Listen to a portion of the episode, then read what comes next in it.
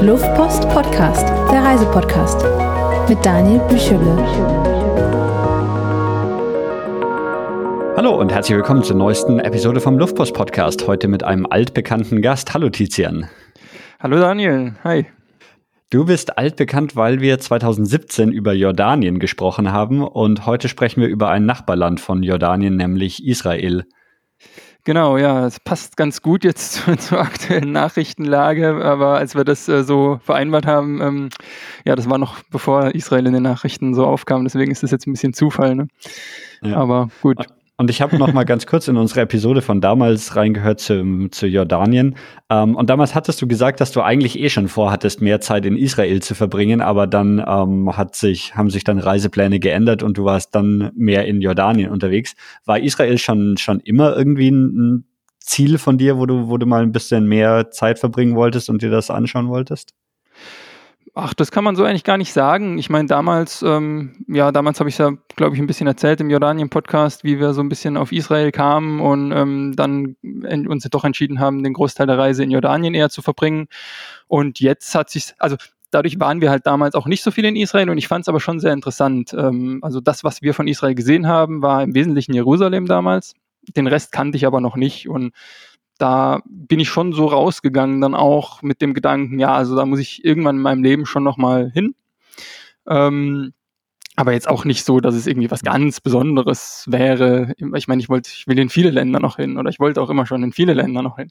Äh, also ist jetzt nicht unbedingt, dass Israel da so hervorgestochen ist, aber äh, ja, aber war halt auf jeden Fall so drin und jetzt hat sich halt einfach angeboten, weil wir ja eben diese Radreise gemacht haben und, und dann war halt die Frage, wie bring, verbringen wir den Winter?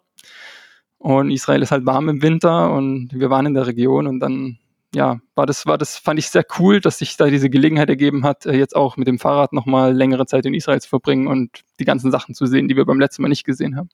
Genau, darauf wollte ich jetzt gerade hinaus. Ähm, du bist mit dem Fahrrad unterwegs. Magst du mal ganz, ganz grob erzählen, wie deine, was, was der Umfang von deiner Fahrradreise ist, weil es äh, ist doch ein bisschen größer, als man bei einer normalen Radtour erwarten würde.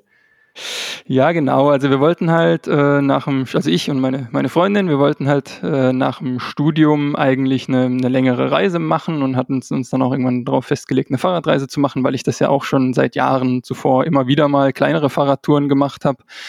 Ähm, also halt so im, während den Semesterferien und nach dem Studium sollte es dann halt was Längeres sein. Und meine Freundin war dann auch, äh, Belinda war dann auch happy damit, äh, das auf dem Fahrrad zu machen, weil es halt einfach ja sehr basic ist, sehr ähm, günstig auch und dadurch kann man halt länger, relativ lang unterwegs sein sehr, und halt einfach sehr, ja, man hat nicht viel dabei und es ist irgendwie ganz, ganz schön. Hat auch ihr dann äh, gut gefallen von der Idee und dann war halt Corona, da mussten wir nochmal zwei Jahre das Ganze verschieben mussten während dieser Zeit, waren, waren praktisch gezwungen zu arbeiten und Geld zu verdienen äh, und dadurch mehr oder weniger gezwungen, diese Reise jetzt auch, da, aber halt dann noch ein bisschen zu verlängern, weil mit dem Geld muss man ja dann auch irgendwas machen und deswegen können wir jetzt mit dem, können wir praktisch noch ein bisschen länger auch unterwegs sein, als es ursprünglich der Fall gewesen wäre. Und im Juli 2022 war es dann soweit, dass es Corona-mäßig und ja, war Juli, war Sommer, war ein guter Zeitpunkt, um loszufahren. Äh, und wir sind dann in Karlsruhe, wo wir studiert und gewohnt haben und dann auch gearbeitet haben. Die zwei Jahre sind wir losgefahren, äh, quer über den Balkan in die Türkei. Also unser Ziel, wir haben die Tour Zentralasien-Tour 2022 genannt, weil unser Hauptziel eigentlich die ganze Zeit so ein bisschen Zentralasien war, insbesondere dort der Pamir Highway in Tadschikistan Allerdings, ja, haben wir, war eigentlich von Anfang an klar, dass wir uns viel Zeit nehmen wollen. Im Moment sitze ich gerade in Georgien, in Tiflis. Äh, also wir sind auch noch auf der Reise und wir sind auch noch nicht in Zentralasien angekommen, aber wir haben es weiterhin vor, äh, da noch hinzufahren. Ähm, aber genau, also wenn man kurz die Route anschaut, was wir bis jetzt schon gefahren sind, wir sind quer über den Balkan, die Türkei, dann an der West- und Südküste von der Türkei mehr oder weniger entlang gefahren, weil es dort warm war. Da war es dann schon so November. Da war es dann ganz gut, wenn man eher an der Küste ist und nicht im Innern äh, von der Türkei, wo es halt deutlich bergiger wäre. Und dann sind wir eben mit der Fähre rübergefahren nach Zypern. Und dann, dann kommt dann Israel im Prinzip als nächstes Land in der Reihe. Das heißt, wir sind dann von Zypern nach Israel geflogen. Das war dann so Mitte Dezember letzten Jahres, Mitte Dezember 2022 äh, sind wir in Israel angekommen und haben dann letztlich insgesamt 29 Tage in Israel verbracht, inklusive Palästina, also inklusive Westjordanland, wo wir auch noch unterwegs waren, waren 23 Tage in Israel, sechs Tage in Palästina. Ähm, Und genau, und nach den 29 Tagen sind wir dann weiter nach Jordanien, Saudi-Arabien, Dubai. Also wir haben Saudi-Arabien durchquert bis Dubai gefahren. Und ähm, dann wurde es dann langsam April, wurde es ein bisschen heiß äh, zum Fahrradfahren dort unten in der Wüste. Und deswegen haben wir uns dann schweren Herzens, ich zumindest schweren Herzens, entschieden, das Fahrrad äh, auf einen LKW zu packen und zu hitchhiken in den Irak sind dann nach, äh, bis, bis in die autonome Kurdenregion vom Irak gehitchhiked oder mit im Irak sind wir dann mit dem Zug und mit dem Bus gefahren und dann vom Irak in die Türkei und dann Georgien, Armenien wieder zurück nach Georgien und da sind wir jetzt. Das ist jetzt gerade der Stand. Hier in Tiflis wollen wir jetzt überwintern, ähm, also auch ein bisschen Pause machen. Wir brauchen die Zeit auch, um die Fahrräder wieder ein bisschen auf Touren zu bringen, Verschleißteile auszutauschen und solche Sachen. Das ist mal ganz gut, wenn man da ein bisschen länger Zeit hat und im nächsten Frühjahr, Februar, März soll es dann eben weitergehen, um dann endlich nach, ja, es sind ja dann, werden ja dann mehr als zwei Jahre sein, endlich dann auch nach Zentralasien zu kommen, genau. Ich, ich habe das Gefühl, da müssen wir auch noch mal drüber sprechen. Also ähm, da gibt es sicherlich so viele Geschichten. Allein irgendwie in, im Irak und Saudi-Arabien kann ich mir vorstellen, super viel, aber dann auch, auch wenn, wenn ihr irgendwann mal euer Ziel in Zentralasien ähm, erreicht habt, das ist sicherlich auch, vielleicht geht sich da ja nochmal eine Podcast-Episode dann aus. Ähm, du weißt ja, ich bin, bin auch ein, ein großer Zentralasien-Fan. Ich war jetzt gerade in Usbekistan, wo auch eine bald eine Episode ja. zu rauskommt. Ähm, ich, ah, schön, ich war in. Turkmenistan und Kasachstan unterwegs. Also ich, ich kenne die Region ein bisschen und ja, da, da müssen wir auf jeden Fall auch nochmal drüber sprechen. Aber heute wollen wir uns ein bisschen auf deine, auf quasi den, den Monat, den du in, in Israel und Palästina warst, konzentrieren. Genau, ja. Äh, ja, nee, gerne. Also ich, bis, bis Februar habe ich jetzt auch relativ viel Zeit hier in Tiflis in der Winterpause. Da können wir sicherlich über alles bisherige, also können wir uns noch das eine oder andere Land nochmal raussuchen. Ja. Und dann wäre dann Zentralasien natürlich sicherlich auch nochmal irgendwann gerne, ja. ja. Das heißt, du bist mit der Fähre nach Israel gekommen, von Zypern aus, oder wie war das? Ja, leider gibt es da keine Fähre. Wir sind mit der Fähre von der Türkei nach Zypern gefahren. Da gibt es eine mhm. Fähre, aber von Zypern, ähm, das ist unter den ganzen Overländern, Radreisenden und sonst auch irgendwie Motorradfahrern immer so ein, Wann immer, ist immer ein Riesenthema. Wie kommt man nach Israel vor allem von Zypern, weil es halt keine Fähre gibt. Ähm, ja. Es gab Leute, die fahren dann irgendwie mit dem Kreuzfahrtschiff, aber es ist halt sauteuer. Wir sind letztlich einfach geflogen. Wir sind dann von Larnaca auf Zypern nach Tel Aviv geflogen, weil es viel billiger war und letztlich dann auch unkomplizierter. Ja, ist ein bisschen schade natürlich, aber ja. ja. Äh, wie viel Gepäck habt ihr jetzt, abgesehen von, vom Fahrrad selbst, wie viel Gepäck habt ihr sonst so dabei? Also ich habe, ähm, das Fahrrad wiegt 17 Kilo und Fahrrad mit Gepäck bei mir wiegt 50 Kilo und bei Belinda wiegt Fahrrad mit Gepäck 40 Kilo. Also wir haben alles dabei, was man zum Leben braucht. Du hast ja mal eine äh, Episode mit Stefan Böhm gemacht übers Fahrradreisen, mhm. wo der so ein bisschen äh, seine Ausrüstung relativ detailliert, seid ihr damals durchgegangen. Ähm, Show Me the World hieß die, glaube ich, bei, bei äh, mhm. äh, die Episode. Ja, natürlich haben wir jetzt nicht eins zu eins das gleiche dabei wie er, aber im Prinzip ist es sehr ähnlich, ja. Aber schon also komplett mit Zelt und Kochgeschirr und allem drum und dran. Also ihr, ihr könntet auch, ihr seid jetzt nicht darauf angewiesen, dass, dass ihr immer eine Unterkunft findet. Genau, nee, wir haben äh, viel gezeltet, gerade auch in Israel. Israel ist sauteuer, was Unterkünfte angeht, auch was Lebensmittel angeht, aber insbesondere auch was Unterkünfte angeht. Also es ist tatsächlich so Schweiz-Niveau, Norwegen-Niveau. Äh, wussten wir auch nicht vorher, waren wir ein bisschen schockiert im Supermarkt, als wir zum ersten Mal dort in den Supermarkt reingelaufen sind. Das heißt, äh, wir haben äh, in Israel, wir haben dann im Westjordanland mal für eine Übernachtung bezahlt. Da war es ein bisschen günstiger als im, im Haupt, also im Kern Israel praktisch oder im eigenen, ja, im, in Israel. Aber ansonsten haben wir eigentlich nie für eine Unterkunft bezahlt. Wir waren ab und zu mal Warmshower, äh, bei Warmshowers zu Gast. Das ist im Prinzip wie Couchsurfing, nur, nur für Radreisende. Gibt es praktisch eine eigene, eine eigene, ähm, ja, eine eigene Website, eine eigene Community. Das haben wir dann dort einige Male gemacht, kommen wir bestimmt dann auch noch im Laufe des, des äh, Gesprächs dazu. Aber ansonsten machen wir vor allem Zelten, ja. Und Kocher haben wir dabei, Kochgeschirr haben wir dabei, fürs Zelten haben wir alles dabei, Schlafsack, Isomatte, alle Klamotten, Ersatzteile fürs Fahrrad. Ja, wir haben jetzt keine Axt dabei wie Stefan Böhm, aber, aber so, also ja, sonst, ja, schon, schon alles, was man so braucht, ja. ja. Wir haben im Prinzip auch mehr oder weniger alles dabei, was wir besitzen. Wir haben ja auch Job und Wohnung zu Hause aufgegeben. Wir haben natürlich ein paar Sachen noch bei unseren Eltern zu Hause stehen, aber ja, im Prinzip haben wir alles auf dem Fahrrad dabei, was wir haben. Okay. Ja gut, ich meine, ihr seid jetzt jetzt schon über ein Jahr unterwegs dann, ne? Und genau. ähm, es geht es geht auch noch weiter. Das heißt, insgesamt wird eure Reise oder gibt's gibt's ein geplantes Enddatum bisher oder nicht? Also wir wollen nächstes Jahr im Sommer in ähm, Zentralasien sein, aber es muss dann auch noch nicht Schluss sein, wenn wir noch Lust haben, finanziell, dadurch, dass wir arbeiten, dass wir gezwungen waren zu arbeiten, äh, sollte es danach auch noch ein bisschen reichen, ähm, wenn jetzt nichts Gröberes, Unvorhergesehenes passiert. Also wenn wir die Visa kriegen für alles, was dahinter kommt, dann ja, und wenn wir halt noch Lust haben, dann kann es gut sein, dass es noch weitergeht. Vielleicht wechseln wir auch irgendwann nochmal den Kontinent nach Südamerika, aber das ist jetzt alles noch ein bisschen, steht in den Sternen. Also wir sind da frei und flexibel und Zentralasien, wir haben unsere Tour Zentralasien genannt, deswegen da müssen wir hin, aber alles andere ist so ein bisschen optional. ähm, be bevor wir jetzt nach Israel gehen, die, die Frage muss ich noch stellen. Ähm, geht's dir nicht irgendwann auf den Geist, das ganze Fahrradfahren? Hast nicht irgendwann mal zu viel und denkst dir, oh, jetzt irgendwie, weiß ich nicht, ich, ich will aufhören mit dem. Oder bist du jeden, oder seid ihr jeden Tag auf dem Fahrrad unterwegs? Oder, also ich meine jetzt im Winter gerade nicht, aber ansonsten, wenn ihr, wenn ihr unterwegs seid?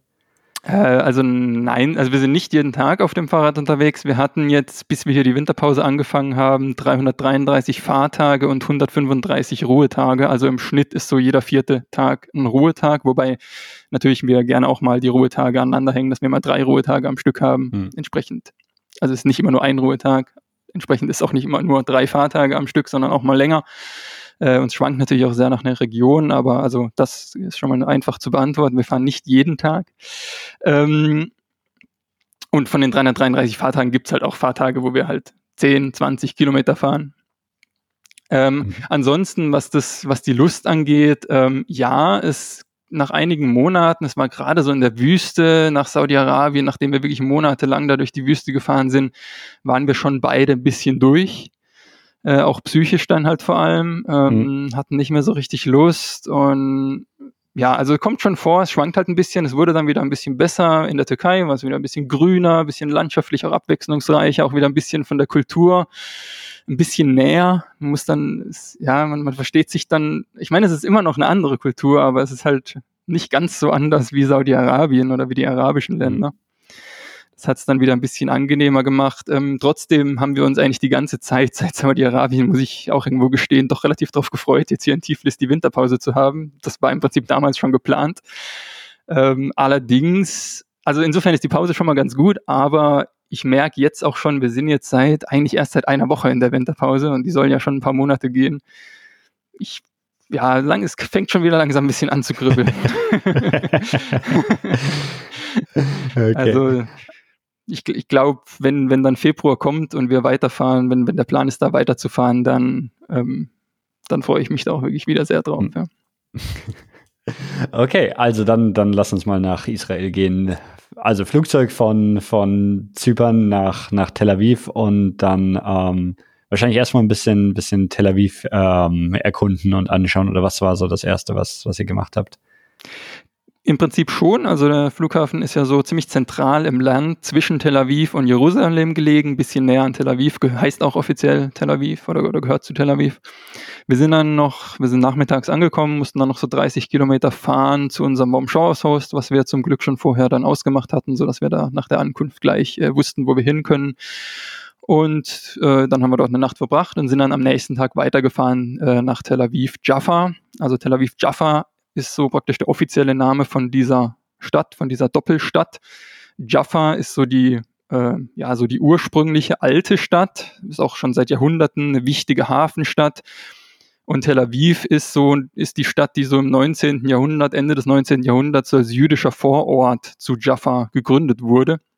Also dieser ganze Zionismus, also die Idee, als Juden nach Israel zu ziehen und dort zu leben und irgendwann vielleicht auch mal einen Staat zu bauen, die hat ja nicht erst im Holocaust angefangen, sondern das war ja schon Ende des 19. Jahrhunderts, wo global eigentlich so diese Nationalstaatsbewegungen auf dem Vormarsch waren und Juden damals ja leider auch schon, also die wurden ja nicht erst im Dritten Reich ähm, hm. äh, ausgegrenzt und, und verfolgt. Ähm, und deswegen, ja, da wurde dann Tel Aviv gegründet. Die Stadt wuchs dann auch relativ rasant. Natürlich dann auch wieder während dem Dritten Reich in Deutschland gab es nochmal einen Schub. Und als dann der jüdische Staat gegründet wurde, 1950, oder äh, der wurde vorher gegründet, aber 1950 ähm, wurde dann also als der jüdische Staat nach dem Zweiten Weltkrieg gegründet wurde, wurde dann 1950 Jaffa nach Tel Aviv eingemeindet. Also praktisch die alte Stadt wurde in die neue Stadt eingemeindet und seither heißt eben Tel Aviv Jaffa. Jaffa ist aber nach wie vor im Prinzip eine arabische Stadt. Da wohnen auch viele Araber. Also es gibt ja auch in Israel im Prinzip arabische Menschen, die auch einen israelischen Pass haben. 20 Prozent, 21 Prozent ungefähr. Und das Altstadtzentrum, also wirklich, ja, das so ein bisschen herausgeputzt ist, auch für die Touristen, ähm, da merkt man allerdings gar nicht so viel eigentlich mehr davon, dass es eine arabische Stadt ist, weil da halt doch vor allem westliche Touristen, chinesische Touristengruppen und so weiter unterwegs sind. Es ist echt eine schöne Stadt mit engen Gassen, also eine schöne Altstadt mit, mit engen Gassen, teilweise auch dann unter den Häusern durch, so in so einem Tunnel. Ähm, es man, man sieht viel, relativ, relativ viel Kunst draußen auf der Straße. Es gibt zum Beispiel einen Suspended Orange Tree, einen hängenden Orang Orangenbaum. Da praktisch so wirklich ein großer Orangenbaum, den hat man da in einen Topf reingestellt und diesen Topf dann aufgehängt so als Kunstwerk in, in der Straße der Stadt. Es gibt einen überdimensionierten Urigella-Löffel, also einen verbogenen Löffel. Urigella ist äh, auch in Tel Aviv geboren und es gibt auch ein Urigella-Museum neben diesem Löffel. Und auch sonst gibt's halt ja Kunst. Es gibt auch relativ viele Kunstmuseen in der Stadt. Also ja, das ist so ein bisschen, ist, ist sehr schön, aber ist jetzt halt also man sieht nicht mehr viel davon, dass das mal eine arabische Stadt war. Das ändert sich dann allerdings, wenn man ein bisschen aus diesem Altstadtzentrum rausgeht, aber immer noch sich in Jaffa befindet. Da ist dann wirklich so dieser, weiß ich nicht, so ein bisschen dieser Trubel, den man vielleicht mit arabischen Städten verbindet. Die Leute laufen über die Straße und die Autos haben sich praktisch in, in zweiter Reihe zu halten. Also wenn man halt über die Straße läuft, dann hält das Auto und weil einfach viel mehr Leute unterwegs sind als Autos. Es gibt Moscheen, der Muezzin ruft dann entsprechend fünf, sechs Mal am Tag ähm, auch von den Restaurants, von den Speisen. Über, äh, ist es halt arabische Kost vor allem. Es sind viele, die Schriftzeichen sind arabisch. Also da hat man schon dann ja im Prinzip eine arabische Stadt. Und wenn man dann halt noch weiter rausgeht, irgendwann dann tatsächlich nach Tel Aviv kommt, Tel Aviv liegt vor allem so ein bisschen im Norden von Jaffa, dann ja, ändert sich das Stadtbild halt schon ziemlich krass. Tel Aviv ist halt erst nach dem Zweiten Weltkrieg gebaut worden, ist eine total moderne Stadt, eine säkulare Stadt auch. Also äh, vor allem die jungen Israelis, die jetzt nicht unbedingt gerade besonders orthodox sind, die jetzt mit Religion gar nicht mehr unbedingt so viel zu tun haben, aber die sich halt trotzdem zu diesem Volk des Judentums dazuzählen oder die halt in Israel leben und auch einen Pass haben entsprechend, die zieht halt nach Tel Aviv, Studenten vor allem. Ähm, und da gibt's dann entsprechend, es ist schon eine relativ hippe Stadt. Es gibt viele Cafés, es gibt, was weiß ich, Jogger, die an der Strandpromenade entlang laufen. Es gibt tatsächlich auch einen schönen Radweg an der Promenade entlang, äh, den wir dann rausnehmen konnten, um aus der Stadt rauszukommen, an der Ufer, an der, ja, am Meer praktisch entlang. Ja, das ist Tel Aviv, war, Jaffa so. Ich weiß gar nicht mehr, wann ich in, in Tel ich war mal auf einer Geschäftsreise für ein paar Tage in Tel Aviv und eine Sache, die mir da in Erinnerung geblieben ist, war, da, ich weiß nicht, ob das immer noch so ist, da gab es gerade überall diese E-Scooter, also die, diese kleinen, also jetzt nicht so ein Motorroller zum draufsitzen, sondern halt so, so ein elektrischer Tretroller quasi und die gesamte Stadt war voll damit und jeder ist damit gefahren. War das immer noch so, als du dort warst oder ist dieser Hype wieder abgeflacht? Ähm, also ich hätte es jetzt gar nicht mehr so im Kopf gehabt. Es ist mir nicht so aufgefallen, äh, aber ich, das ist doch mehr oder weniger in jeder Stadt so heutzutage, dass die Dinger überall rumstehen. Also in Tel Aviv, die gab es definitiv und auf dem Radweg ja. sind uns die, jetzt wo du es sagst, auch entgegengekommen dann immer wieder und haben uns überholt oder wir haben sie überholt. Also definitiv gab es diese E-Roller überall in dieser Stadt, aber ich habe es jetzt nicht als so was Besonderes wahrgenommen, muss ich sagen. Ich, nee, mir ist das damals, also ich glaube, das war auch in der Zeit, wo, wo diese ganzen Firmen gerade alle aufgekommen sind. Und das war so, so, wann war das? 2018 vielleicht oder so. Ja. Und da ist es mir extrem aufgefallen, dass wirklich überall die, diese Roller sind und auch viel genutzt wurden. Ich meine, Tel Aviv bietet ja. sich natürlich da vielleicht auch ein bisschen besser an, weil das Wetter halt besser ist ja. und dass man es länger im Jahr auch, auch nutzen kann. Ja. Ja, in Deutschland kamen die, glaube ich, alle erst, wie überall war Deutschland, glaube ich, wieder ein bisschen hinterher bei diesen E-Rollern, ne? weil die Gemeinden und Städte erst ihre Genehmigungen dafür irgendwie ausstellen mussten und deswegen war es vielleicht so, dass es damals dann in Tel Aviv schon gab und in Deutschland aber noch nicht, ja, dass man es noch nicht ja, gewohnt war, aber mittlerweile gibt es die auch in Deutschland überall. Ja, Fand ich jetzt nicht mehr so auffällig. ähm, also du, du meintest, dass dass so, man, man sieht wirklich eine, eine Trennung zwischen Jaffa und, und Tel Aviv. Also jetzt nicht, dass die, die Städte wirklich getrennt sind, aber man, man sieht schon den deutlichen Übergang, wann man jetzt in dem, in dem neuen, modernen Teil der Stadt ist und wann man im historischen Teil unterwegs ist, oder? Ja, das würde ich auf jeden Fall sagen, ja. Also man, ja, ja, zwischen, dem, zwischen dem arabischen und dem, dem israelischen Teil sieht man schon einen Unterschied, ja. Ist irgendwie, ist Jaffa dann der sehenswertere Teil der Stadt? Ähm, also so rein von touristischen Sehenswürdigkeiten her und wenn man eine Altstadt und so haben möchte und die Museen, würde ich sagen, ja. Aber ich denke, es kommt natürlich ein bisschen darauf an, was du suchst. Wenn du natürlich irgendwie lieber in die Clubs gehen möchtest oder hippe Cafés besuchen möchtest, um da dein, was weiß ich, Latte Macchiato oder noch irgendwelche anderen hippen, das war jetzt nicht so unser Ding, aber gibt es vielleicht noch hippere Sachen, blamier ich mich jetzt vielleicht ein bisschen, aber wenn man eher solche oder ja, Cocktails oder sowas ja. sucht, dann ist sicherlich Tel Aviv eher, also ja, Tel Aviv eher der, der Ort, wo man hin möchte. Ich denke, dafür ist es auch sehr gut geeignet. Habe ich jetzt nicht ganz so, haben wir jetzt nicht ganz so aus unserer eigenen Erfahrung äh, haben wir jetzt nicht so viel da gemacht, aber von allem, was ich gesehen und gehört habe, ähm, muss Tel Aviv dafür schon sehr gut geeignet sein. Ja.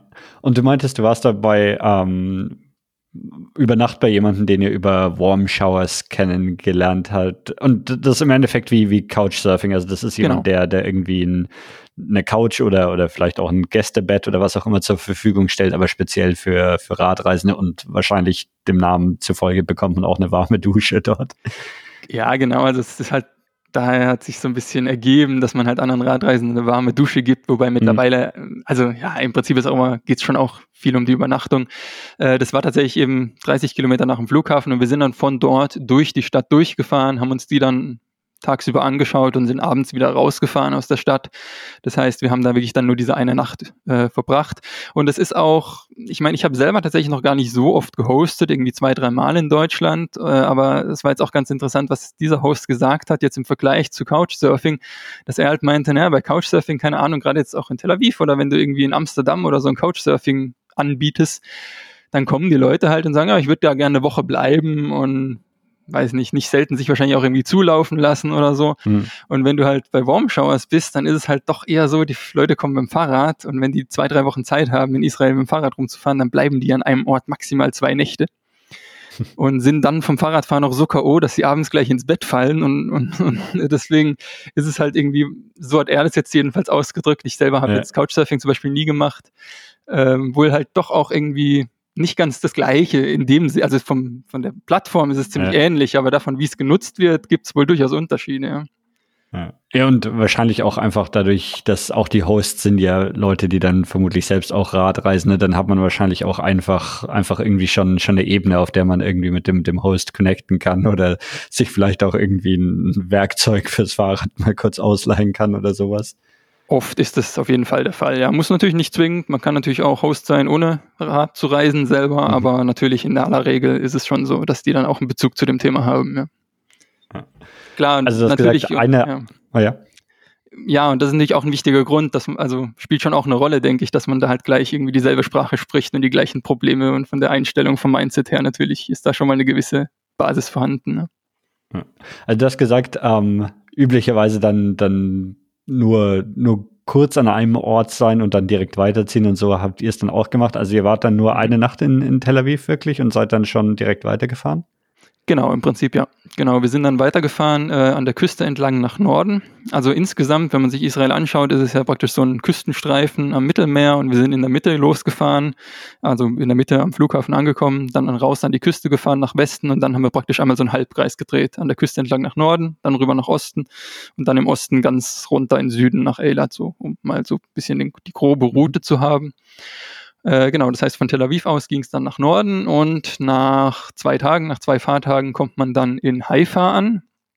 Das ist auch eben eine Stadt relativ weit im Norden dann von, von der Mittelmeerküste von Israel, ist die äh, drittgrößte Stadt in Israel, wenn ich mich nicht täusche, nach Jerusalem und Tel Aviv. Ist touristisch so alles in allem gar nicht so besonders interessant. Es ist vor allem eine Industriestadt, die ja mäßig viel zu bieten hat, aber sie hat dann halt doch eine Sache, für die sie berühmt ist und die auch sehr, sehr sehenswert sind, die auch sehr groß und wichtig sind und das sind die sogenannten Gärten der Bahai.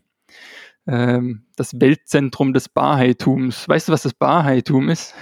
Nee, Hast du davon schon das mal musst gehört? du mir erklären. also das Bahai-Tum ist, also man kennt ja so, äh, das Christentum basiert so ein bisschen auf dem Judentum, der Islam basiert so ein bisschen auf dem Christentum und das Bahai-Tum ist im Prinzip sowas wie einfach diese Fortsetzung von dieser Reihe. Also das Bahai-Tum ist eine Religionsgemeinschaft, die auf Christentum und dem Islam basiert. Die wurde im 19. Jahrhundert gegründet, also gibt schon einen gewissen zeitlichen Abstand zu den anderen Religionen, aber wurde im 19. Jahrhundert in Persien gegründet vom gewissen Sayyid Ali Muhammad Shirazi, der halt wohl offenbar, also angeblich, soll das jedenfalls behauptet, Offenbarungen von Gott empfangen hat, hat sich dann Sprachrohr Gottes genannt und sich selbst in eine Linie mit Abraham, Jesus und Mohammed gestellt und sich fortan den Bab genannt. Das geht auch ein bisschen leichter über die Lippen als Sayyid Ali Muhammad Shirazi. Bab war äh, heißt persisch für das Tor, also ohne H, sondern das ist einfach nur das, äh, das Tor zur Glückseligkeit dann wahrscheinlich. Äh, der wurde dann 1850 für sein äh, religiöses Treiben äh, öffentlich hingerichtet. Persien war damals ja auch ein streng islamisches äh, Regime. Dem war das halt ein Dorn im Auge. Dann wurde der öffentlich hingerichtet. Es gab dann einen Nachfolger, also praktisch einer seiner Schüler, wenn man so möchte, Baha'u'llah.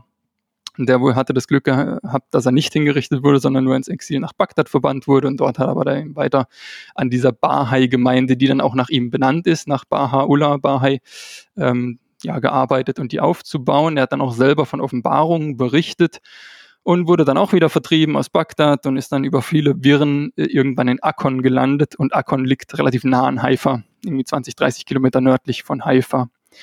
Und dort hat er dann sein Lebensamt verbracht und an der Stelle dann auch so die religiösen Gesetze von dieser Religionsgemeinschaft und auch die Regeln der Verwaltung schriftlich festgelegt. Und ja, also diese religiösen Gesetze, die beinhalten im Prinzip auch den Glauben an einen Gott, an den einen Gott, an den auch Juden, Christen und Muslime glauben. Also es ist auch eine klar monotheistische Religion. Und Abraham, Jesus, Mohammed, Bab und Baha'u'llah äh, werden halt alle so als Boten dieses einen selben Gottes betrachtet. Allerdings auch nicht nur die, sondern auch Leute wie Buddha oder Krishna. Also man versucht auch so ein bisschen noch die anderen Religionen, die anderen Weltreligionen dann noch so ein bisschen mit einzubeziehen. Und Baha'u'llah hat auch selber gesagt, das ist jetzt ein Zitat, verkehret mit den Anhängern aller Religionen im Geiste des Wohlwollens und der Brüderlichkeit. Und diese Gleichheit aller Menschen, insbesondere auch von Männern und Frauen, ist ein relativ zentraler Glaubenssatz im Bahaitum, im Bahaismus. Ein Ziel ist damit dann auch so ein bisschen Weltfrieden durch einen Weltstaat zu erreichen, so nach dem Motto, alle Menschen sind doch eigentlich alle für eine Familie und können wir uns nicht zusammentun und irgendwie, wir könnten doch eigentlich auch eine Weltsprache sprechen, dann können wir uns alle verständigen und können wir einen Weltstaat bilden und dann haben wir doch im Prinzip den Weltfrieden Frieden erreicht. Es mhm. gibt heute so ähm, fünf bis acht Millionen Anhänger weltweit von dieser Religion und es gibt im Prinzip auch auf, auf, dem, auf der ganzen Welt, auf jedem Kontinent zumindest mal Bahai-Tempel. Also einige Dutzend mittlerweile, obwohl die auch weiter gebaut werden überall und aus dem Boden sprießen und die werden dann zu Gebet und Meditation benutzt. Um, es liegen dort die Schriften von allen Weltreligionen aus. Also nicht nur die Schriften von Bab und Baha'u'llah, sondern auch von eben allen anderen Weltreligionen, die Bibel und, und so weiter. Und genau, da gehen die Leute dann halt hin und beten und meditieren und so weiter. Und in sind Israel diese Gärten dann ja, auch so ein? Äh, genau, nein. also in Israel, in Israel selber äh, gibt es tatsächlich keine solche Bahai-Tempel und keine Bahai-Gemeinde, aber eben das Bahai-Weltzentrum. Das beinhaltet zum Beispiel das universale Haus der Gerechtigkeit. Das ist so ein, ja, praktisch der Papst, aber als Gremium vom Bahaitum, also praktisch einfach das Oberhaupt. Und dieses ist dann eben angesiedelt in diesen Gärten. Und diese Gärten der Bahai ist im Prinzip einfach eine gigantische hängende Gartenanlage am Berg Karmel. Der Berg Karmel ist so ein bisschen so der Stadtberg von äh, Haifa. Auch die halbe Stadt ist über diesen Berg gebaut. Und an dem einen Hang ähm, ja, bildet dieser Garten dann eben so kaskadenartige Ebenen, die dann mit Treppen verbunden sind und überall gibt's Palmen, Büsche, wie so, ein, wie so ein Garten halt aussieht, Hecken, englischer Rasen, roter Kies, marmorne Geländer, halt total gepflegt und, und piekfein hergerichtet und auch relativ geometrisch angelegt in der Mitte und nach links und rechts geht er dann aber so nach und nach äh, in wilderen Wald über. Also ist eigentlich ganz, ganz schön gemacht, weil halt in der Mitte so total geometrisch ist und dann nach außen hin in wilden Wald übergeht und dahinter kommen dann auch irgendwann wieder die Häuser von Haifa, weil, das, weil Haifa ja auch irgendwann über dem ganzen Berg äh, dann eben liegt. In dem Garten werden 100 Gärtner beschäftigt anscheinend ungefähr. Ähm, da kann man sich vielleicht auch vorstellen, wie groß der Garten ungefähr ist mhm. und dazu noch viele Freiwillige. Und das wird alles von Spenden von Bahai-Mitgliedern finanziert.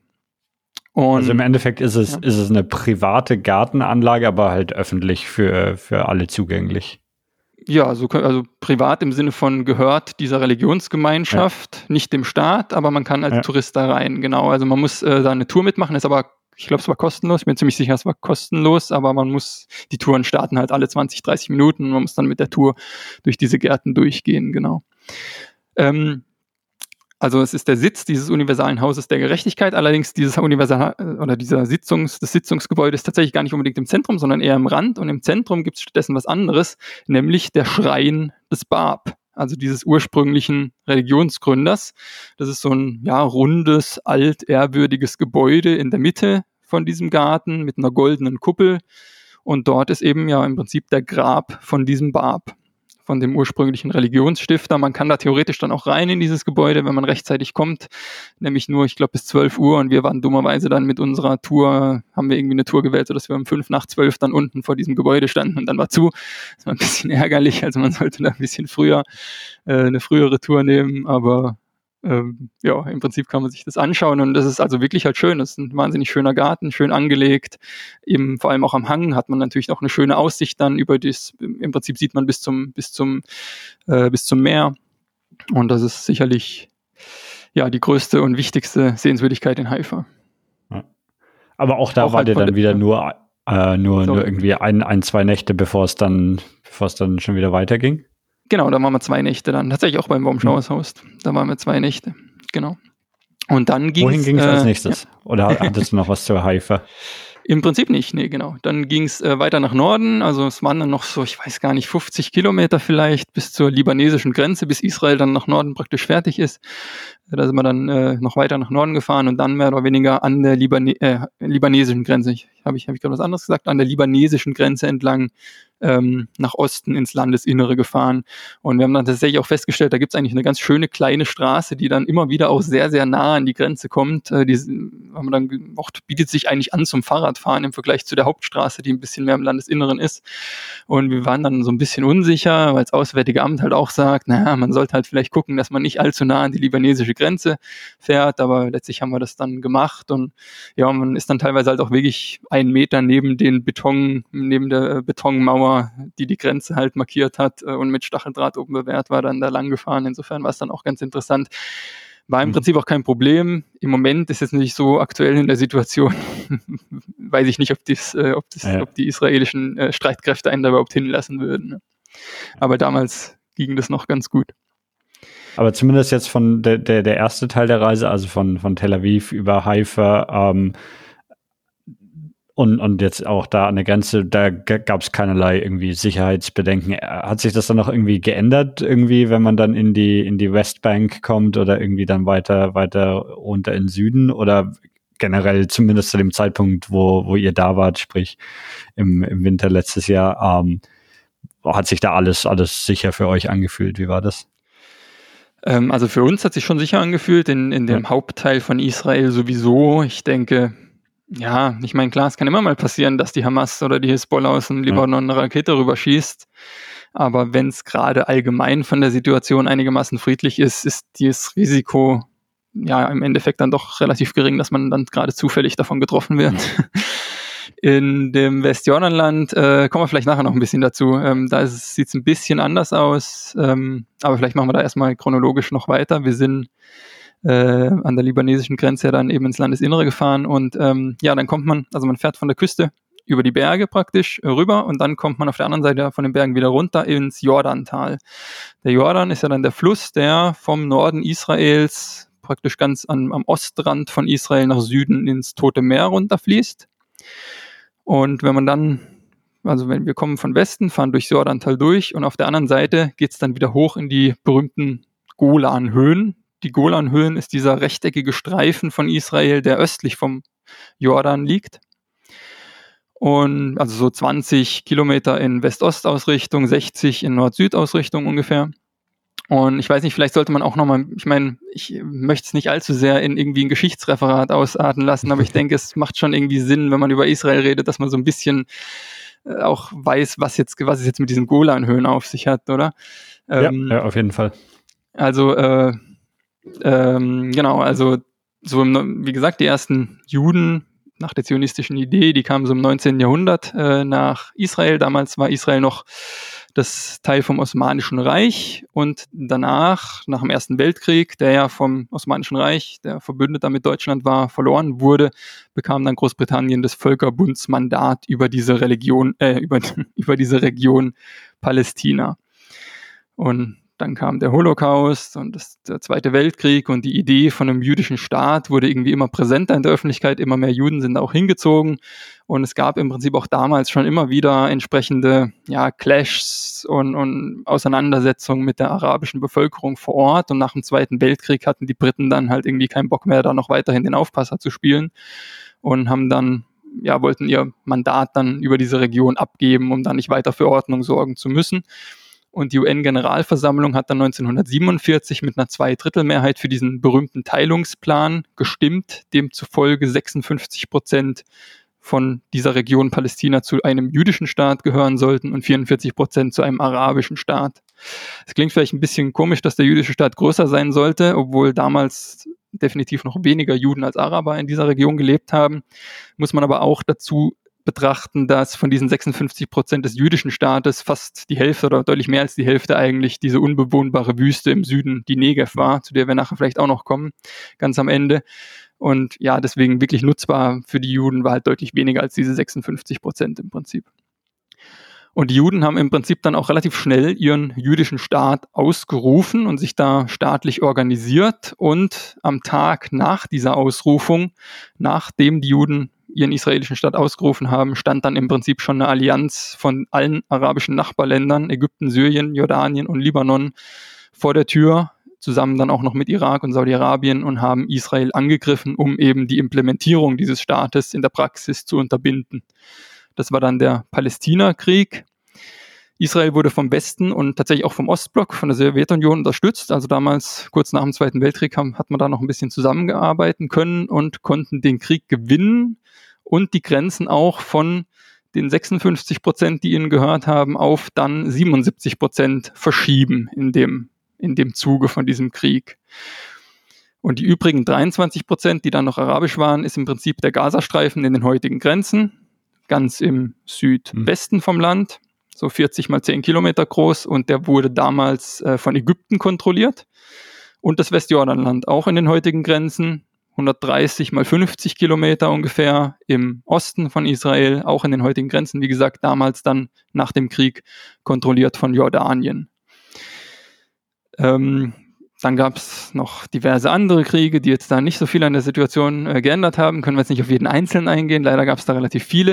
1967 war noch ein relativ, war dann dieser Sechstagekrieg, der noch einigermaßen wichtig ist, äh, bei dem massive Truppenaufmärsche von dieser arabischen Eleran äh, bei dem massive Truppenaufmärsche von dieser arabischen Allianz eben stattgefunden haben an den Grenzen zu Israel herum unter ägyptischer Führung.